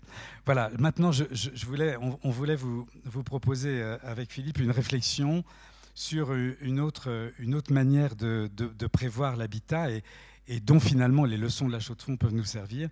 Je vous présente ici des images d'un quartier qui s'appelle le quartier Vauban dans la ville de Freiburg en Allemagne, qui est un quartier qui, euh, et pas uniquement de, de, mon avis, mais de l'avis un peu de, de tous les architectes et de, toutes les tendances maintenant est, une réalisation assez exemplaire, puisqu'il s'agit d'un quartier où on a laissé libre cours finalement à toutes les interventions de différents architectes, simplement avec des règles à bâtir relativement simples qui sont la, la contiguïté, mais surtout un rapport à l'espace public qui est très intéressant, dans le sens où il n'y a pas d'interdiction a priori d'y accéder avec des voitures, puisqu'on peut y aller, mais euh, cet accès n'est simplement que provisoire, c'est-à-dire qu'on ne peut pas rester euh, parqué à côté de ces maisons au moment où on a euh, euh, débarqué tout ce qui était lourd, tout ce qui était à, mettre en place, ou bien les, déménagements ou quoi que ce soit. Après, on reprend sa voiture, on va la mettre dans un parking collectif qui est à l'entrée du site. Mais ça, c'est simplement pour dire comment fonctionne la chose. Mais l'élément très intéressant, c'est que vous voyez sur ces images qu'il y a toujours entre la rue qui est, l'espace l'espace finalement commun à tout le monde, il y a toujours un espace intermédiaire, qui est un espace semi-privé ou semi-public, qui est cette espèce d'interface entre l'espace public et l'espace privé, et qui donne lieu à des aménagements qui sont toujours très intéressants. Soit on y met ses vélos, soit on y cultive quelque chose, soit on y met un banc, soit on y crée un lieu de rencontre et ça donne, ça donne une ambiance générale qui est vraiment très très agréable et qui, et qui donne un, sentiment de bien-être très, très satisfaisant. Autre caractéristique de ce quartier, là vous voyez l'image, j'en parlais tout à l'heure, ça c'est le parking, le silo de parking qui se trouve à l'entrée du site, où tous les habitants ont l'obligation d'aller mettre leur bagnole à cet endroit-là une fois qu'elle n'est plus utile à autre chose. Donc ça libère complètement tout l'espace. Alors, vous me voyez venir, euh, un petit clin d'œil sur peut-être des possibilités, des réflexions sur la chaux de fond. On y reviendra peut-être tout à l'heure. Mais je n'ai pas fini sur la démonstration du quartier Vauban, c'est qu'il y a un autre élément qui est assez intéressant, c'est qu'ils ont récupéré des espaces publics, puisque à l'époque, ce quartier Vauban, puisqu'il s'appelle Vauban, était un quartier militaire pour des militaires. Et euh, il y a des espaces qui étaient dévolus à, des, restaurants pour les officiers, ou bien des ateliers, ou des, locaux de, de stockage d'armement ou quoi que ce soit. Et tous ces lieux-là ont été récupérés et réaménagés pour en faire des lieux communs, des lieux communs d'ateliers, des lieux communs de réunions, de fêtes, d'assemblées. Et finalement, tous les, tous les, tous les habitants de, de, ce quartier ont la possibilité d'accéder dans ces lieux-là. Et ça, ça nous donne une réflexion qui est certainement très intéressante. C'est de savoir que dans, dans l'habitat dans, du futur, il faut peut-être repenser les choses d'une manière un peu différente en se disant quels sont les lieux qui pourraient être partagés, c'est-à-dire comment est-ce qu'on pourrait imaginer que en dehors du logement, on puisse mettre en commun un certain nombre d'espaces à disposition de tout le monde. Alors, l'exemple le, plus classique et qu'on le connaît, c'est les buanderies. on sait très bien dans tous les immeubles, il y a des buanderies, mais bon, voilà, c'est déjà un espace commun. Mais on pourrait très bien imaginer qu'on a euh, aussi des lieux euh, où on peut euh, y fêter des anniversaires, c'est-à-dire au lieu d'avoir une grande pièce, un grand séjour chez soi, ben, on sait que dans l'immeuble, il y a un espace où on a beaucoup plus de place pour y faire des fêtes familiales. On peut aussi imaginer qu'on a un espace de bibliothèque un peu commun. On peut aussi imaginer qu'on a des lieux de, bureaux, des lieux de travail qui peuvent être partagés. Donc toute une série d'espaces collectifs qui pourraient se développer et qui pourraient être complémentaires à un habitat, euh, un habitat finalement peut-être un petit peu réduit parce qu'on a maintenant. Je ne veux pas dire que c'est la fin des grandes pièces de séjour, mais peut-être, peut-être qu'on va réaliser ça différemment et commencer à imaginer que ces espaces communs peuvent répondre à ce besoin d'avoir des choses un petit peu plus, euh, un peu plus importantes. Euh, voilà. Je crois que je vais donner la parole à Philippe. Euh, Merci. Donc, le quartier de quartier Vauban, c'est vraiment la référence sur les quartiers durables. C'était vraiment le premier quartier qui s'est réalisé en Europe. Et c'est vrai, quand on planifie des, des, quartiers durables, on a toujours dans l'idée ce quartier-là. Après, c'est un quartier. Maintenant, moi, je travaille plutôt à l'échelle de la ville. Et c'est là la difficulté de savoir comment faire en sorte d'avoir une ville durable. Il y a deux gros enjeux. Alors, je pense que vous allez les deviner. Le premier, c'est la mobilité. Et la mobilité, c'est vraiment un des enjeux urbanistiques actuels qui pose énormément de problèmes. À la chaux de fond, on est en plein dedans. J'imagine que vous connaissez la politique de stationnement. Je vais quand même vous donner quelques chiffres pour comprendre un peu le, contexte. En Suisse, en 1990, il y avait 490 véhicules pour 1000 habitants. On est en 2019 à 541. Chaux-de-Fonds, un petit peu plus, euh, quand on est Châtel, on est un tout petit peu plus haut parce qu'on est une région un tout petit peu moins urbanisée. C'est toujours comme ça, les régions euh, dites périphériques ont de, euh, plus de personnes qui utilisent la voiture. Les gens, je ne suis pas sûr qu'ils sont prêts à changer leurs habitudes. Depuis de nombreuses années, euh, l'achat d'une voiture est nettement moins cher qu'il y a une vingtaine d'années. Le prix de l'essence est en baisse. La voiture consomme toujours moins. Et c'est vrai qu'à contrario, on se dit les transports publics sont chers et ils sont bondés. Il y a un phénomène qui est quand même assez euh, inquiétant, c'est que il y a des comptages routiers qui ont été faits euh, depuis l'année passée sur certains axes. On a repris les mêmes comptages au mois de mars et on les a comparés euh, maintenant depuis plusieurs semaines. Donc clairement, période Covid, on était en chute libre, ce qui pour tout urbaniste était vraiment un élément extraordinaire. Mais maintenant, on n'est pas au même taux que l'année passée, on est plus haut. Parce qu'une partie des personnes n'utilisent plus les transports publics, ils utilisent maintenant la voiture. Alors, il y a aussi un phénomène intéressant. Euh, on a une, extension assez intéressante en termes de besoins sur la mobilité douce, sur euh, les demandes piétons-vélo. Mais voilà, c'est quand même un, enjeu qui est, euh, problématique. Et vous le voyez ici sur, cette photo. C'est le même nombre de personnes, mais dans trois modes de déplacement différents. Donc vous imaginez bien que quand on est sur une planification à gauche, tout l'espace qu'on utilise, c'est quand même euh, nettement plus que euh, sur euh, la planification que vous avez, que vous avez du, côté, du côté est. Donc un aménagement plutôt, plutôt piéton. Et là, pour faire changer les mentalités, pour faire passer les projets, ça prend extrêmement de temps. On essaye, ça prend. voilà, il y, a, tout un travail de, de, communication. Il faut convaincre les gens. La voiture, c'est quand même la liberté individuelle. On, on y touche. Donc, comment faire pour vraiment trouver des solutions qui, euh, satisfassent tout le monde? Peut-être un élément aussi intéressant euh, par rapport à cette, euh, cette notion de mobilité, c'est tout ce qui est lié à l'étalement urbain, qui est lié à, ces changements au niveau des, des fonctions, comme je l'ai dit préalablement. Avec le zonage, vous habitez à une place, vous travaillez à une autre place. À la Chaux-de-Fonds, on a cette chance d'avoir cette mixité mais un paradigme qui a changé en 2006-2007. Il y a eu quand même une grosse réflexion qui s'est faite. C'est toute la planification de la partie ouest de la ville, c'est le pôle économique du Crédulocle. Là, c'est vrai que depuis de nombreuses années, depuis les années 2000, les entreprises horlogères euh, qui étaient implantées dans le tissu disaient ben voilà, on n'a plus assez de place, il nous faut construire des manufactures. Euh, c'est vrai que chaque fois qu'on a une demande d'implantation industriel, le premier réflexe qu'on a au niveau de la ville, c'est de chercher des locaux qui sont vides à l'intérieur. On n'y arrive pas toujours. Euh, alors après, c'est un choix politique et économique de dire non, non, on ne veut pas cette entreprise, euh, on préfère qu'elle aille ailleurs plutôt que de venir s'implanter à la Chaux-de-Fonds. Et la planification du Créduloc, c'était de dire ce site-là est prévu dans la planification cantonale comme étant un site pour le développement industriel.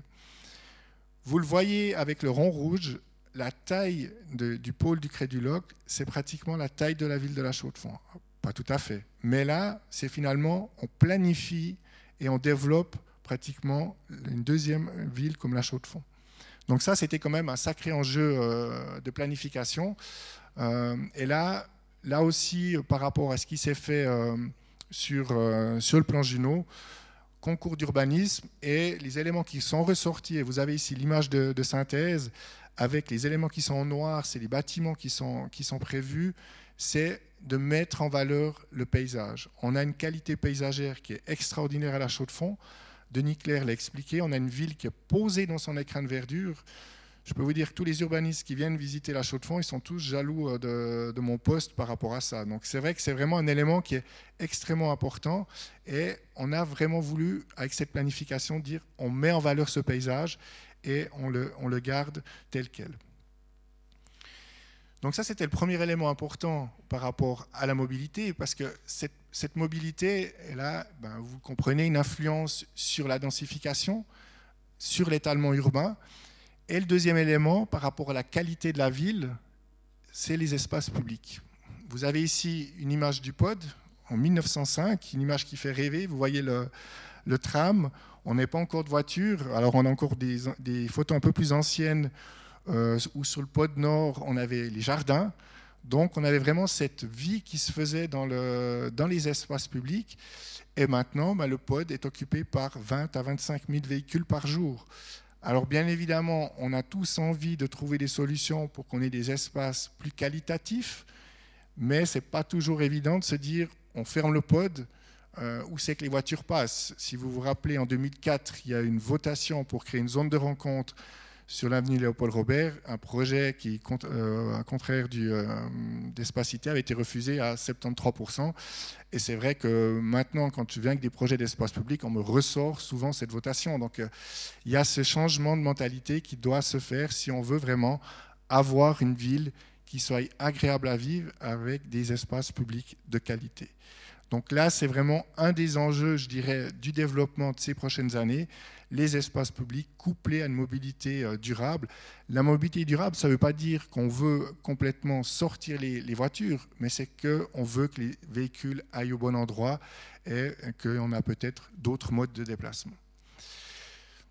Quand on a préparé cette conférence avec Denis, puis je dirais que c'est aussi mon, rôle d'urbaniste, de, de, planifier la ville, donc de planifier la ville à 15 à 20 ans, Ben, pour moi, voilà, c'était déjà clair ma vision, mais c'est vrai que quand j'en ai discuté avec Denis, Denis m'a sorti un article de presse, puis j'ai dit c'est quand même drôle parce que j'ai vu un reportage sur le même sujet il y a quelques jours, donc on, veut vous le faire partager.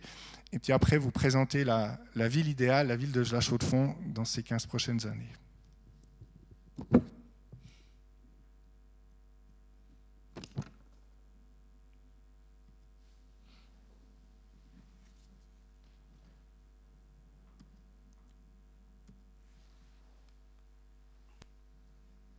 Retour en France avec euh, cette question dont vous connaissez peut-être la réponse. Savez-vous ce qu'on appelle la ville du quart d'heure, comme son nom l'indique?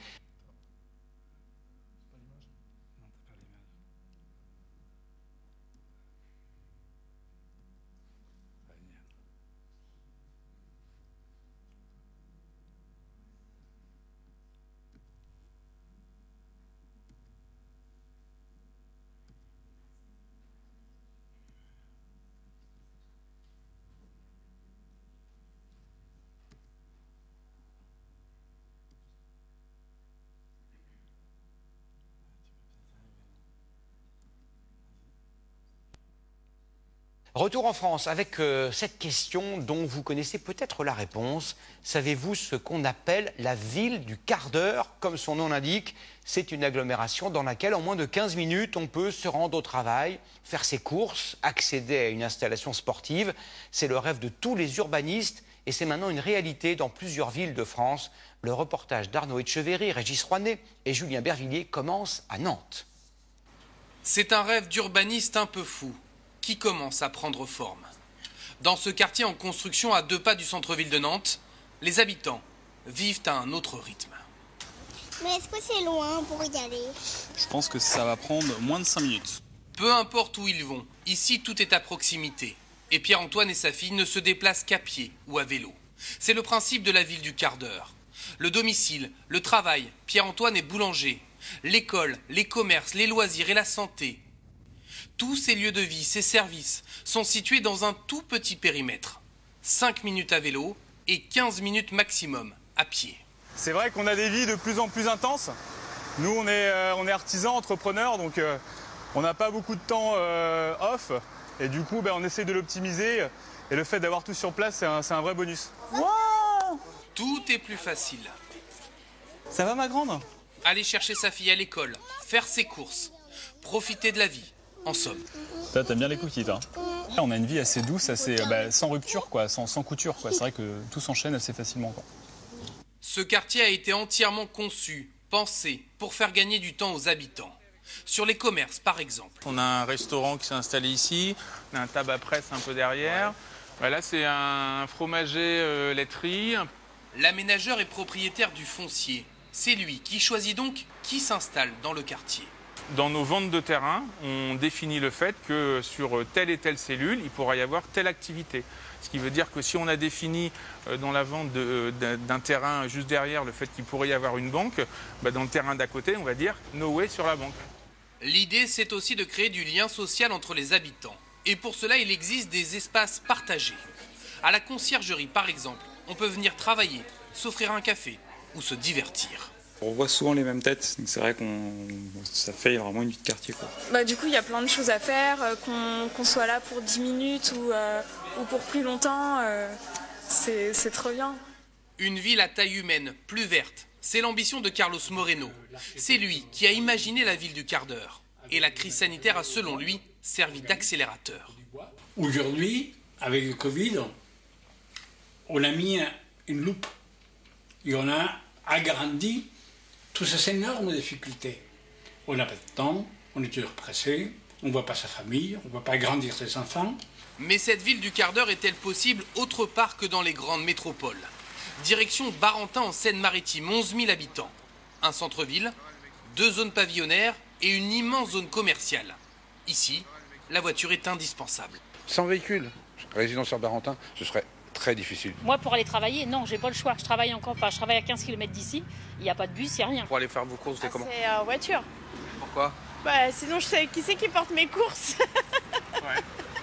La zone commerciale existe depuis 40 ans, à plusieurs kilomètres du centre-ville. Des ronds-points, de longues avenues. rien qui se prête à la pratique du vélo. Interdiction au vélo et aux piétons. Exactement. Ah ouais. Donc vous êtes loin de la ville du quart d'heure là. hein Très loin, très loin. À terme, le rêve, c'est de faire tomber ce panneau. Des pistes cyclables. Le maire n'est pas contre, mais cela va coûter très cher. Vous savez, ici, il y a plus de 50 km de, de- de voirie. Euh, quand euh, vous avez euh, des finances euh, qui sont celles d'une petite ville, vous ne pouvez pas, les yeux fermés, vous dire c'est bon, je casse l'ensemble de la voirie, je refais tout. Tout transformer, ce n'est pas du tout son projet. 26 millions de Français vivent aujourd'hui dans ces petites villes de moins de 25 000 habitants. Et ils n'aspirent pas forcément à s'inscrire dans la ville du quart d'heure. Un modèle plutôt pensé pour les grandes métropoles.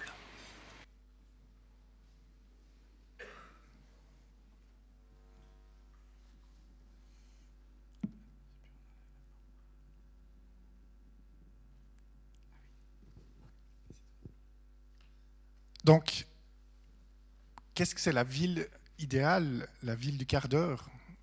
Il ne faut pas aller chercher très loin.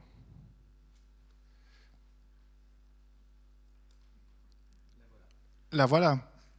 Donc, vous avez le rond rouge qui est sous le pod au niveau d'espacité, et en 15 minutes, vous êtes partout euh, en ville, et vous atteignez même les crêtes. Donc, c'est vrai que c'est difficile de faire mieux. Après, on peut toujours choisir entre ça ou ça.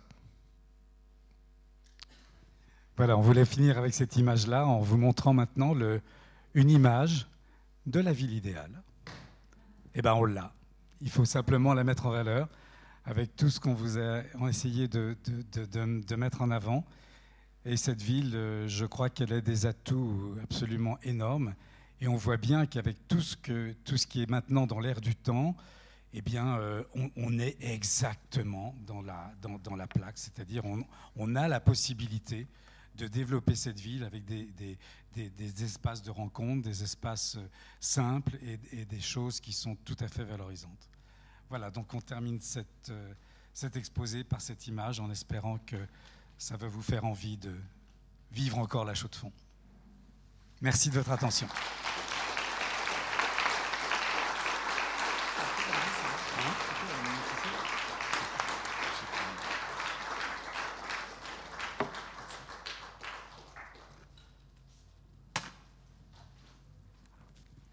Infiniment. Euh, je vais m'excuser pour ce bruit. Alors ça, c'est un, problème de cohabitation entre un centre de conférence et un bar. Et un centre de conférence qui fait habituellement des soirées le jeudi soir ou le mardi soir. Donc on a été plusieurs à protester. J'ai l'impression que plus on protestait, plus ils mettaient le son fort parce qu'on fait jamais de conférence le samedi à 5 heures. Moi, je suis vraiment navrée. Et merci, voilà. merci évidemment infiniment à vous deux. C'était précieux d'avoir ce double, enfin, ce double regard euh, urbaniste et architecte. Je suis sûre que la salle a des questions euh, à vous poser. Ah, une petite euh, spécification. euh, J'ai enlevé le masque pour vous parler sur le micro, mais on a cherché plein de solutions hygiéniques pour le micro. On n'a pas trouvé de bonne solution. Finalement, on a décidé que les gens parlaient avec le masque. Voilà. C'est pour ça que je vous invite à garder le masque. Il y a une.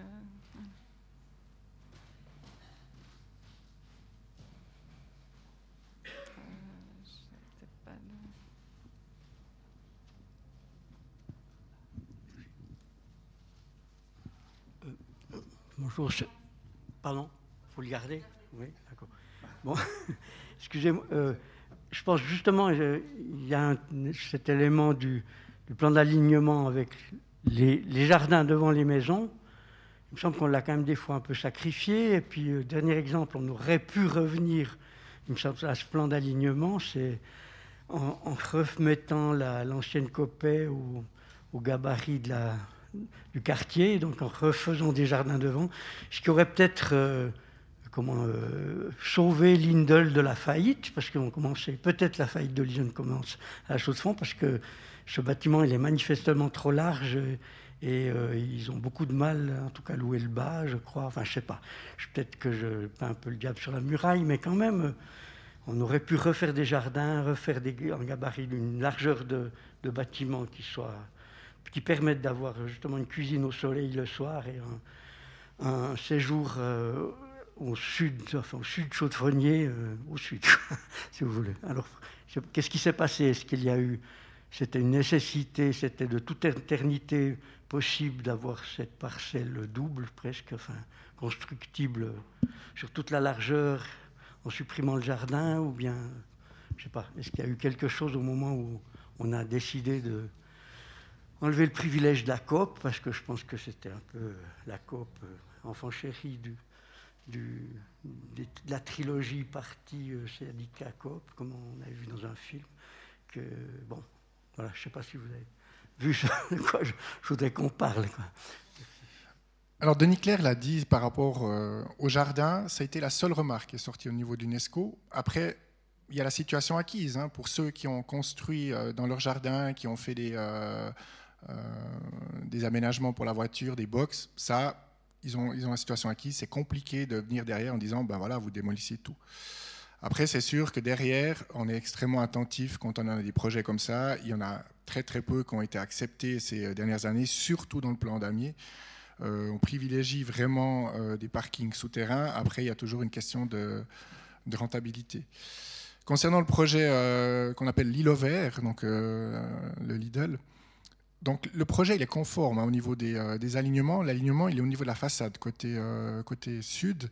Après, ben voilà, c'est un choix qu'a fait le, projeteur de le, construire comme ça. Il est, il est, conforme à la réglementation. Du côté sud, on est sur du domaine public. Donc c'est du domaine public communal. Et c'est vrai qu'à l'époque, on avait les jardins, mais euh, maintenant, on n'est pas du tout dans cette, euh, dans cette même situation. Il aurait fallu, euh, entre guillemets, affecter le domaine public pour y construire des, des jardins. Et c'est vrai que l'affectation sur le rez-de-chaussée, on est plutôt sur des commerces, sur des restaurants. Vous l'avez relevé, malheureusement, pour l'instant, on est sur des surfaces vides. Et ça, c'est vrai que ça nous pose un problème. C'est un problème qui n'est, pas seulement sur cette rue-là, c'est un problème qu'on a aussi sur le pod, mais c'est un problème que connaissent beaucoup de villes en Suisse, beaucoup de villes en Europe. On est, je dirais, tributaire euh, de la vente sur Internet, euh, avec un élément aussi qui est différent dans l'arc jurassien, c'est l'effet frontière. On a quand même pas mal de personnes qui vont faire leurs courses en France au détriment des petits commerces qu'on a, euh, qu'on a en ville. Après, c'est vrai qu'il y a quand même un phénomène, assez réjouissant, c'est qu'avec le Covid, il y a quand même eu euh, les habitants qui, ont compris que le commerce local était aussi intéressant et ils se sont vraiment attribués peut-être des, des, usages un peu différents. Maintenant, il faut que ça dure.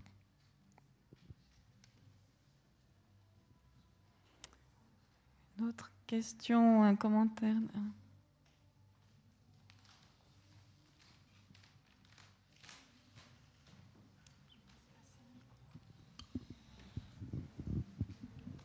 Moi, j'ai une question pour, euh, pour la ville future. Euh, comment vous voyez euh, la manière dont, dont, vous allez faire de la pub, je dirais, pour que les gens viennent habiter à la Chaux-de-Fonds? Pour la nouvelle génération, souvent, la nouvelle génération va étudier dans d'autres villes pour avoir l'université, etc. Ils vont vivre dans des bâtiments étudiants sur Fribourg, Lausanne et souvent des bâtiments comme on voit là, parce que bah, malheureusement les tours et ce genre de trucs aujourd'hui, bah, c'est des appartements qui coûtent le moins cher. Euh, comment vous voyez euh, faire de la pub avec le temps pour la nouvelle génération?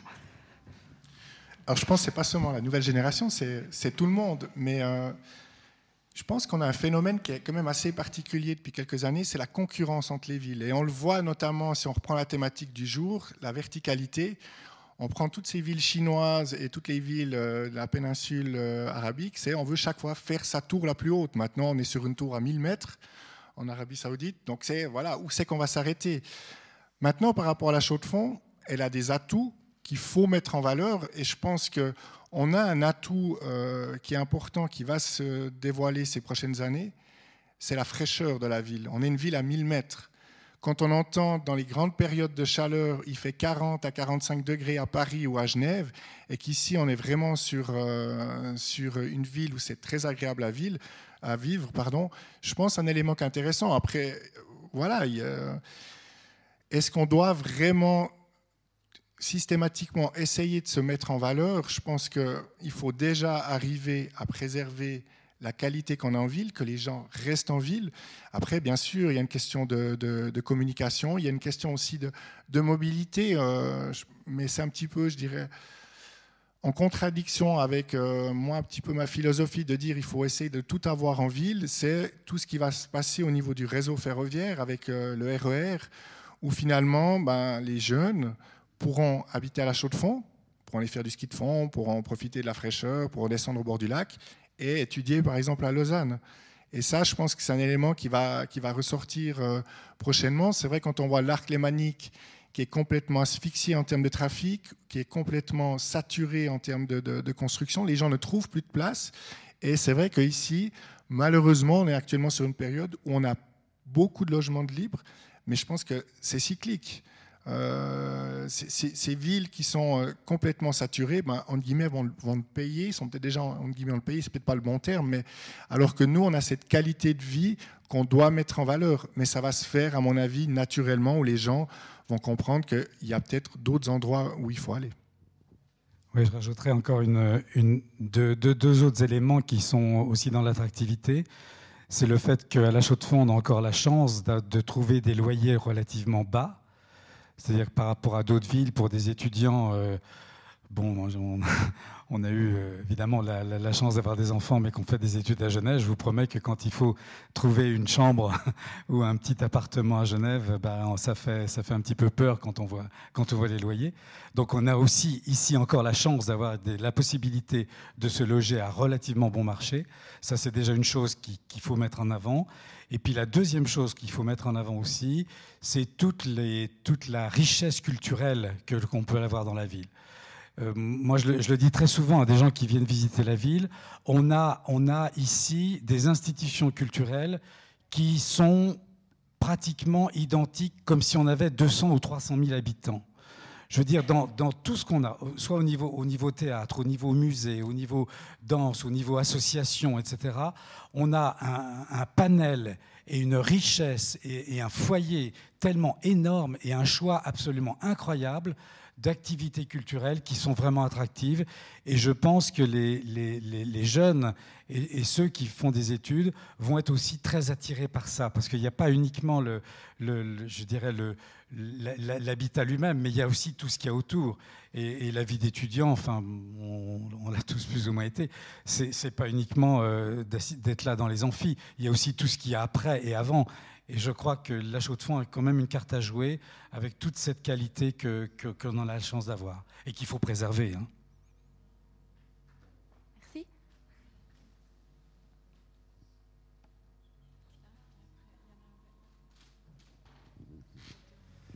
Oui, bonsoir. Euh, c'est très attractif votre quartier Vauban là, que vous aviez présenté. Et on voit très bien qu'il n'y a pas de voitures, donc les voitures sont dans ce, ce grand silo à voitures. Et moi, je pense, est-ce qu'il n'y a pas eu quand même une occasion ratée de construire un énorme parking souterrain sous la gare, sous la place de la gare, alors qu'elle était en réflexion totale et que tout était ouvert, il n'y a plus qu'à creuser, disons, sans rien euh, perturber de plus? Pour euh, justement euh, faire que toutes ces voitures, euh, on connaît les problèmes avec les parcages en hiver, dans les rues adjacentes, soient un peu libérées du trafic et, du parking qui est quand même assez envahissant, sans compter de tous les petits parkings qui sont construits à la place des jardins, ça vous l'avez déjà mentionné. Je trouve que c'est quand même une énorme occasion gâchée. Est-ce que le service d'urbanisme n'a pas réagi à ce propos-là? Le plan, euh, ce plan Vauban n'était encore pas connu. Non, non, il était connu. On l'a étudié. On l'a étudié, on l'a écarté sur la place de la gare, notamment pour des questions d'accès. Et puis aussi, ce qu'il faut savoir, c'est quand on fait un espace public, ben, on voit ce qu'il y a dessus, mais on ne voit pas ce qu'il y a dessous. Puis dessous, c'est la fête des vendanges hein, à la place de la gare. On a énormément de réseaux et ça coûte extrêmement cher de les, euh, de les déplacer. Et en plus, ça veut dire que si on fait un grand parking d'échange ici, ça veut dire qu'on ramène du trafic au centre. Alors que dans une poétique de stationnement, l'idée, c'est plutôt de sortir le trafic du centre et de travailler avec des parkings d'échange. Et depuis là, les gens viennent soit à pied, soit en transport public. Puis après, on a étudié une deuxième variante qui était la réalisation d'un parking d'une très grande capacité. On était à peu près entre 4 et 500 places du côté sud, euh, le long de la rue du commerce, dans le talus des, euh, CFF. Là, la variante, elle a été, euh, je dirais, abandonnée parce que quand on s'est approché de différents promoteurs, on, a, on a, regardé pour voir si c'était possible de faire un partenariat public-privé. On a notamment regardé ce qu'ils ont fait, ce qu'ils sont en train de faire à Yverdon. Ils ont été très clairs. Ils ont dit, mais on ne va pas investir 30 millions, c'est à peu près le coût, si à côté, toutes les places de parc sont gratuites. Donc, sans politique de stationnement, ce qui va être mis en place au 1er novembre, il n'y a personne qui ira euh, stationner dans un, dans un parking souterrain, si ce n'est l'hiver. Donc voilà, le projet, il est, euh, je dirais, il est mort dans l'œuf. Mais ça veut pas dire que. Mais, mais tout espoir n'est pas perdu. Hein. Moi, moi je, je, suis assez convaincu que dans, quelques années ou dans les années qui vont venir, on va réfléchir à ça de manière très différente. Philippe a évoqué tout à l'heure ce travail qu'on avait eu avec des architectes euh, des, fraîchement diplômés de, différentes universités du monde entier qui sont venus faire un travail d'une semaine ici à la Chaux-de-Fonds. Et il y a une équipe qui a proposé un projet qui nous a un petit peu euh, euh, décoiffé avec Philippe. on s'est dit waouh, faut, faut oser.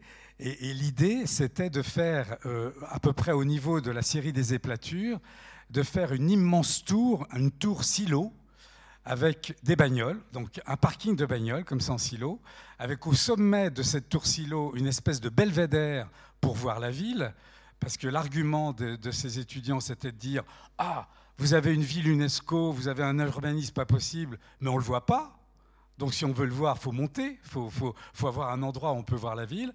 Alors on résout à la fois le problème du stationnement parce qu'on fait un immense silo à voiture et en haut une espèce de belvédère pour voir la ville et un côté attractif de manière euh, absolument euh, énorme. Et puis entre la base de ce silo et la Grande Fontaine, qui est pratiquement au centre de la ville, on fait une espèce de navette, de réseau de navettes de transport public permanente qui n'arrête pas de faire des allées et venues pour emmener les gens euh, dans les différents secteurs de la ville. Et c'est un projet qui fait rêver, parce que quand on en parle comme ça, on se dit, mais c'est génial cette idée, c'est génial, mais vous vous rendez compte ce qu'il faut mettre en place avant d'y arriver. Mais des fois, c'est ce qu'on se dit aussi quand on, quand on fait de la planification. On se dit des fois, quand les projets sont justes et ont du sens, il y a un jour où ils se réalisent. Alors, allez, rêvons. Merci pour votre euh, intervention. J'ai une question justement à propos de, de la ville future, de la ville idéale dont vous, dont vous mentionnez ici. Alors, jusqu'à maintenant, évidemment, tout ce que vous avez montré, la ville ou la société s'organise autour du travail. Hein. c'est l'élément essentiel d'organisation sociale et de la ville, c'était le travail, le rapport, le rapport de l'habitat et travail, etc. etc. Mais aujourd'hui, on a, depuis quelques années, on a un, un, phénomène, une évolution démographique. Il y a de plus en plus de personnes âgées qui vivent et les gens, ils euh, donc, euh, prennent la retraite à 65 ans, mais il y a encore peut-être une espérance de vie de 20 ans, 25 ans encore à vivre, s'il n'y a pas d'autres virus, espérons-le.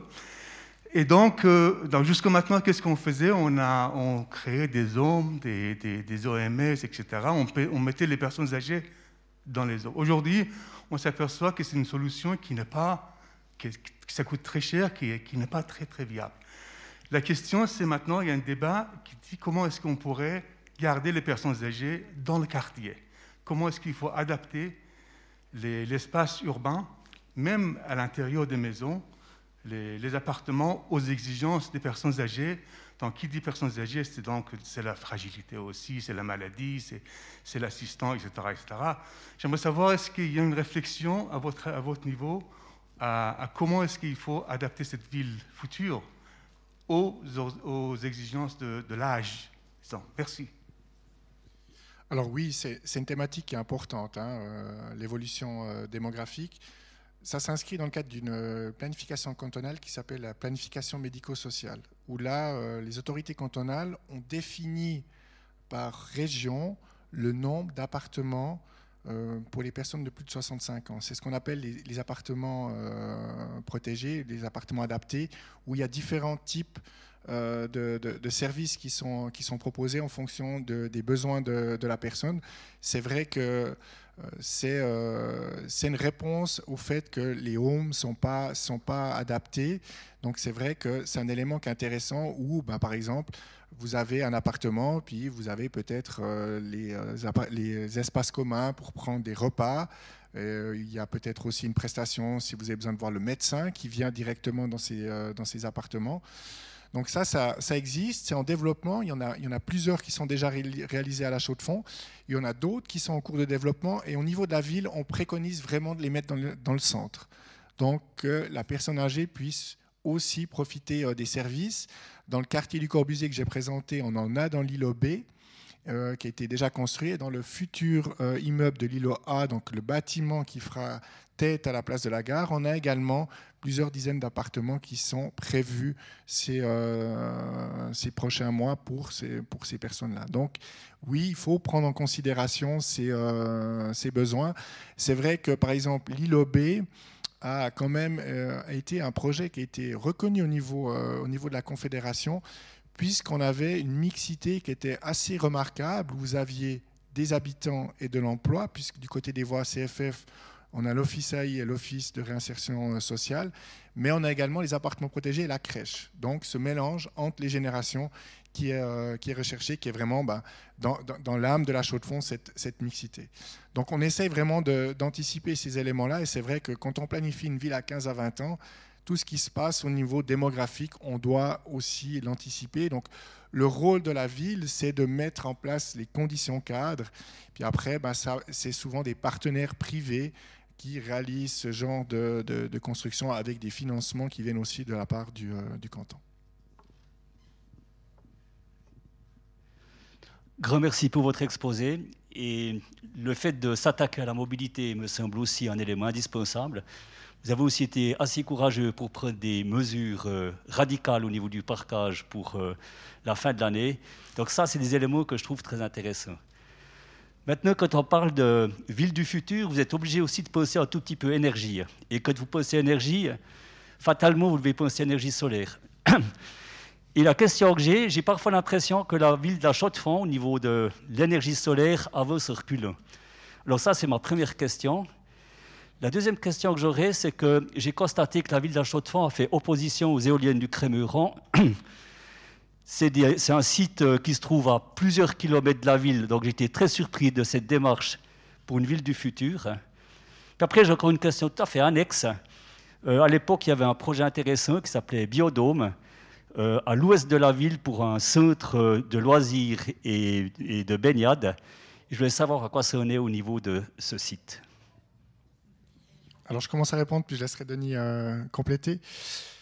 Sur la question de la politique énergétique, euh, la ville est actuellement en planification pour développer sa vision énergétique sur l'horizon 2030-2050, euh, avec un accent particulier qui est mis sur le chauffage à distance. Euh, vous êtes peut-être au courant que ben, une partie de la ville est chauffée avec les, déchets ménagers à Vadec. Et Vadec a une deuxième usine d'incinération à Cotandar à Colombier. Cette usine va toujours subsister, mais elle va être chauffée par le bois et les déchets de cette région vont monter à la chaux de fond et seront brûlés à chaux de fond. Ce qui fait qu'on aura une augmentation de la capacité pour euh, l'usine d'incinération, en plus avec une deuxième, deuxième point d'insertion qui est prévu au niveau de la patinoire, où il y a un projet qui est actuellement en développement. Ça, c'est le premier élément. Le deuxième élément, au niveau du solaire, la ville a déjà mis en place des directives ces dernières années par rapport euh, l'installation solaire. Et dans le cadre de la révision du plan d'aménagement qui est en cours, on doit se poser la question qu'est-ce qu'on veut autoriser ou non dans euh, le, périmètre du centre de, la Chaux-de-Fonds, donc le périmètre UNESCO, euh, par rapport à ça, sachant que au niveau de l'UNESCO, il nous demande une réponse globale à ce niveau-là. Concernant le, le, Crémeron, la ville de la Chaux-de-Fonds a fait opposition au Crémeron puisqu'elle a besoin d'avoir des garanties de la part de l'UNESCO qu'il n'y a pas une remise en cause de l'inscription de l'UNESCO. On a d'autres sites euh, en France et en Allemagne euh, où des projets de parcs éoliens n'ont pas vu le jour puisqu'on avait euh, des, sites UNESCO à proximité. La procédure est actuellement en cours au niveau du canton et de l'Office fédéral de, la culture le dernier, le dernier point concernant Biodôme, donc ce projet d'installation sportive qui concernait les deux villes a été, a été abandonné. Il y a eu un comité de pilotage il y a quelques années au niveau des villes. Et l'option qui a été prise, c'était plutôt d'avoir les installations sportives à l'intérieur des villes. Donc, euh, au niveau du LOC, ils ont fait des travaux sur le communal. Et puis au niveau de Chaux-de-Fonds, ben, c'est tout le projet du développement du, euh, site des Mélèzes avec la rénovation de la patinoire et également de, la piscine. On est toujours dans cette philosophie de dire ces infrastructures sportives de loisirs doivent rester au centre. Les gens peuvent venir à pied, peuvent venir à vélo, peuvent venir en transport public. Si on l'avait mis au, au, Crédit Loc, ben, au niveau de la génération de trafic, ça aurait été euh, extrêmement compliqué. Euh, et là, on aurait, je pense, à mon avis, couru à la catastrophe en, termes de génération de trafic, et d'autant plus que euh, les terrains de biodôme étaient prévus dans le pôle économique du canton, donc on était sur une affectation d'emploi. Je ne sais pas si Denis veut compléter. Oui, non, tu as, tout dit. Je voulais simplement rajouter une chose, c'est qu'au niveau des, éoliennes, effectivement, ça fait un petit peu réfléchir il faut à un moment donné peser les, intérêts dans un sens ou dans l'autre. Mais il y a quelque chose auquel on tient énormément et, depuis très longtemps à la Chaux-de-Fonds, c'est le rapport de la ville à la, nature. Et on a, la grande chance, c'est une des richesses de notre patrimoine, ce sont les paysages et, la nature. On est au milieu d'un site jurassien de très très grande qualité que tout le monde reconnaît et c'est vrai que l'implantation d'éoliennes, qui forcément sont plutôt dans les hauteurs que dans les parties basses, euh, ont quand même un impact très très important sur le, sur le paysage. Et euh, je dirais qu'on est assez, on est assez réticent sur cette atteinte au paysage, puisqu'on est en train un petit peu de, euh, si je prends une expression un peu vulgaire, on est en train d'attaquer nos bijoux de famille. C'est-à-dire que c'est notre richesse. Le paysage, c'est vraiment notre richesse. Il faut vraiment bien, bien. Ça ne veut pas dire qu'il ne faut pas le faire, mais il faut bien, bien réfléchir avant de se lancer là-dessus et de voir s'il n'y a pas d'autres solutions euh, qui sont peut-être un petit peu plus faciles et, moins perturbantes au niveau de l'environnement que, ces, grandes, ces grands monuments. Euh, euh, qui tournent et qui finalement ont un impact très très important sur le paysage. Donc indépendamment de l'aspect UNESCO, je crois qu'il faut aussi avoir ce regard-là et je crois que ça compte beaucoup. Et en plus, au niveau du Crémeron, il faut savoir que ce site-là avait été reconnu au niveau du canton comme un des sites privilégiés au, niveau paysager et au niveau euh, des tentes, et que finalement on va un petit peu à l'encontre de, ce qui avait été décidé à l'époque. Donc c'est aussi un choix à un moment donné. Hein.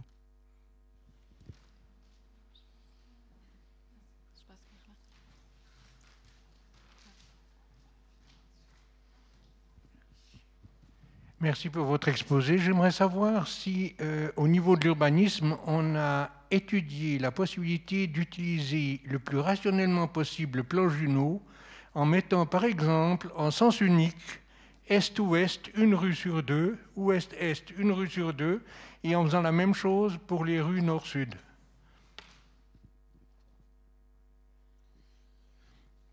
Alors à l'époque, il y a quelques années, ça avait été euh, étudié, notamment sur la question du, euh, déneigement, puisque le, plan de déneigement avait dû être changé il y a quelques années, puisqu'à l'époque, on enlevait toute la neige de la ville, et quand on s'est retrouvé une fois avec une facture de, je ne sais plus, 3 ou 4 millions, il a quand même fallu faire des choix en disant, ben voilà, euh, une rue sur deux, on laisse l'andin de neige.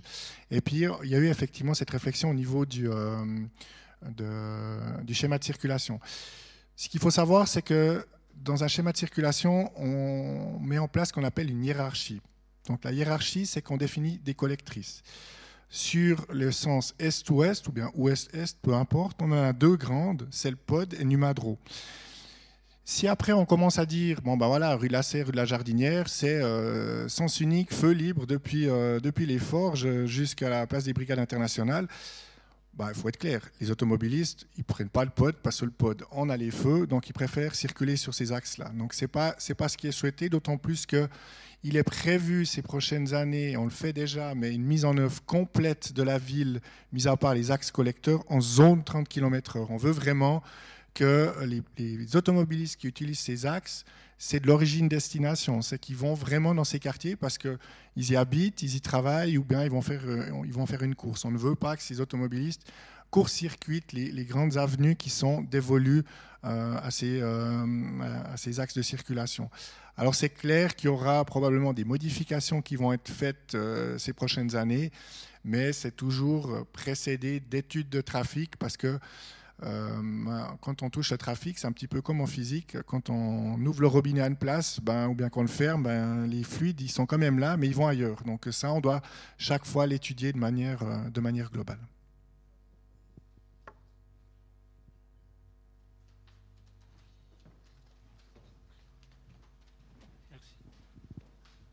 Je suis un peu étonné du projet international de la tour géante pour garer des bagnoles à l'ouest de la ville.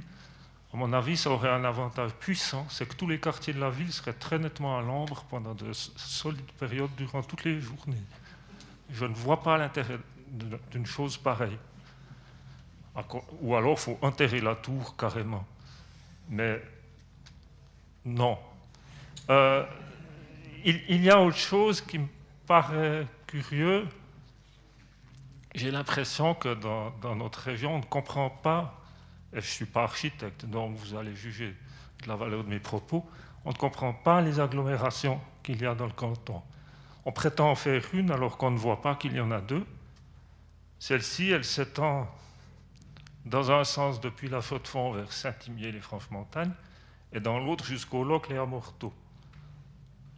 Dans le fonctionnement de ceci, il y a quelque chose qui semblerait élémentaire, c'est de réparer une erreur historique qu'ont faite une douzaine de villes suisses dans les années 50-60, c'est-à-dire de bazarder leur système de tram. Il serait urgent, à mon sens, de remettre ça. Ça résoudrait des tas de problèmes. Par exemple, le trafic généré par le système biodôme, s'il existait, mais ce serait réglé. Le tram, à mon sens, irait d'à peu près Bikini au moulin souterrain. Alors, je partage, c'est clair c'est une idée qui est vraiment extrêmement séduisante. Le tram, on, y rêve, hein, mais euh, pour l'instant, tant qu'on a 20 000 véhicules jour sur le pod, c'est un peu compliqué. C'est vrai qu'on attend aussi des futurs contournements routiers qu'on délaisse le centre, qu'on puisse libérer ces espaces publics pour euh, finalement avoir un autre type de mobilité. Ça peut être le tram, ça peut être, euh, ça peut être autre chose, mais c'est vrai quand on voit d'autres exemples de villes, et notamment Besançon, où ils ont réintroduit le tram et ça donne une autre qualité au niveau, euh, au niveau de l'agglomération, euh, des espaces publics qui sont vraiment de, qualité. Donc, bien évidemment, euh, ça, fait envie quand on sait, avec ces belles rectilignes, c'est quand même facile de, de, mettre ce type de, transport. vous l'avez évoqué, c'était une décision qu'a prise de, nombreuses villes d'enlever le tram. Je pense que ça ça a été une erreur. Euh, comme il y a eu des erreurs de, supprimer des gares, où maintenant on refait des gares, on est en train de terminer la gare des Forges, euh, dans le quartier euh, des Forges, donc la, rue de Morgarten. Mais dix ans de procédure, dix ans de discussion avec la Confédération, le canton, les CFF, pour arriver à rouvrir la gare, arriver à répartir les, les coûts. Donc c'est vrai qu'on se dit, mais c'est dommage qu'on a démoli des choses qu'on a fait en termes d'infrastructure de transport. Malheureusement, c'est c'est des choix qui ont été faits euh, à, l'époque, on peut, on peut que les regretter.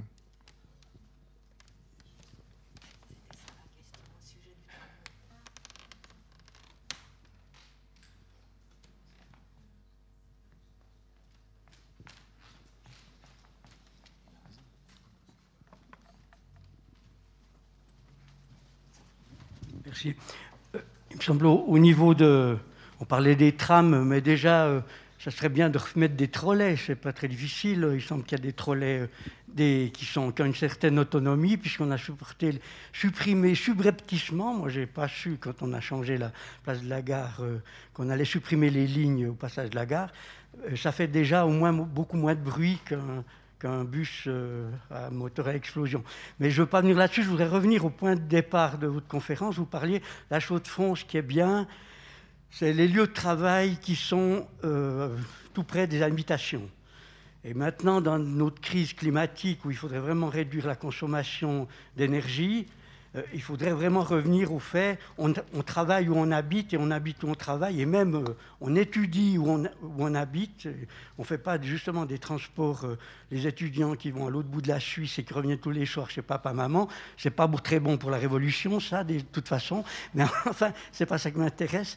Mais le problème ici, c'est quand même, il y a la politique urbaniste, mais il y a la politique économique qui a fait qu'il y a maintenant plus une usine d'horlogerie en France. Et donc, tous, les ouvriers horlogers viennent travailler ici avec ce système de transport euh, qui n'est vraiment pas collectif développé, donc en voiture. Et la base du problème de la voiture à la Chaux-de-France, c'est quand même le fait que toute l'horlogerie est en Suisse et n'est plus en France, à mon avis.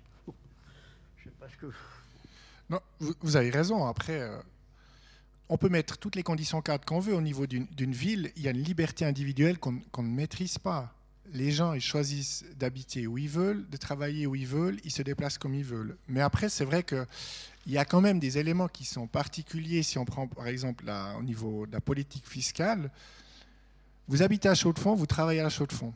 Vous pouvez rien déduire en termes de, de, frais de repas, vous pouvez rien déduire en termes de frais de déplacement. Vous habitez à la Chaux-de-Fonds, vous travaillez à Lausanne. Bah, c'est jackpot sur euh, vos déductions euh, fiscales. Alors bien évidemment, vous avez des coûts, mais c'est vrai que tant qu'au niveau de la fiscalité, on, ne peut pas euh, déduire le fait qu'on habite et on travaille dans la même ville, ça ne va pas jouer. Donc ça, malheureusement, c'est des décisions qui doivent être prises au niveau fédéral, et je pense qu'il faudra encore quelques dizaines d'années pour qu'il y ait un tel changement. Je crois qu'on va arrêter là, vu l'heure.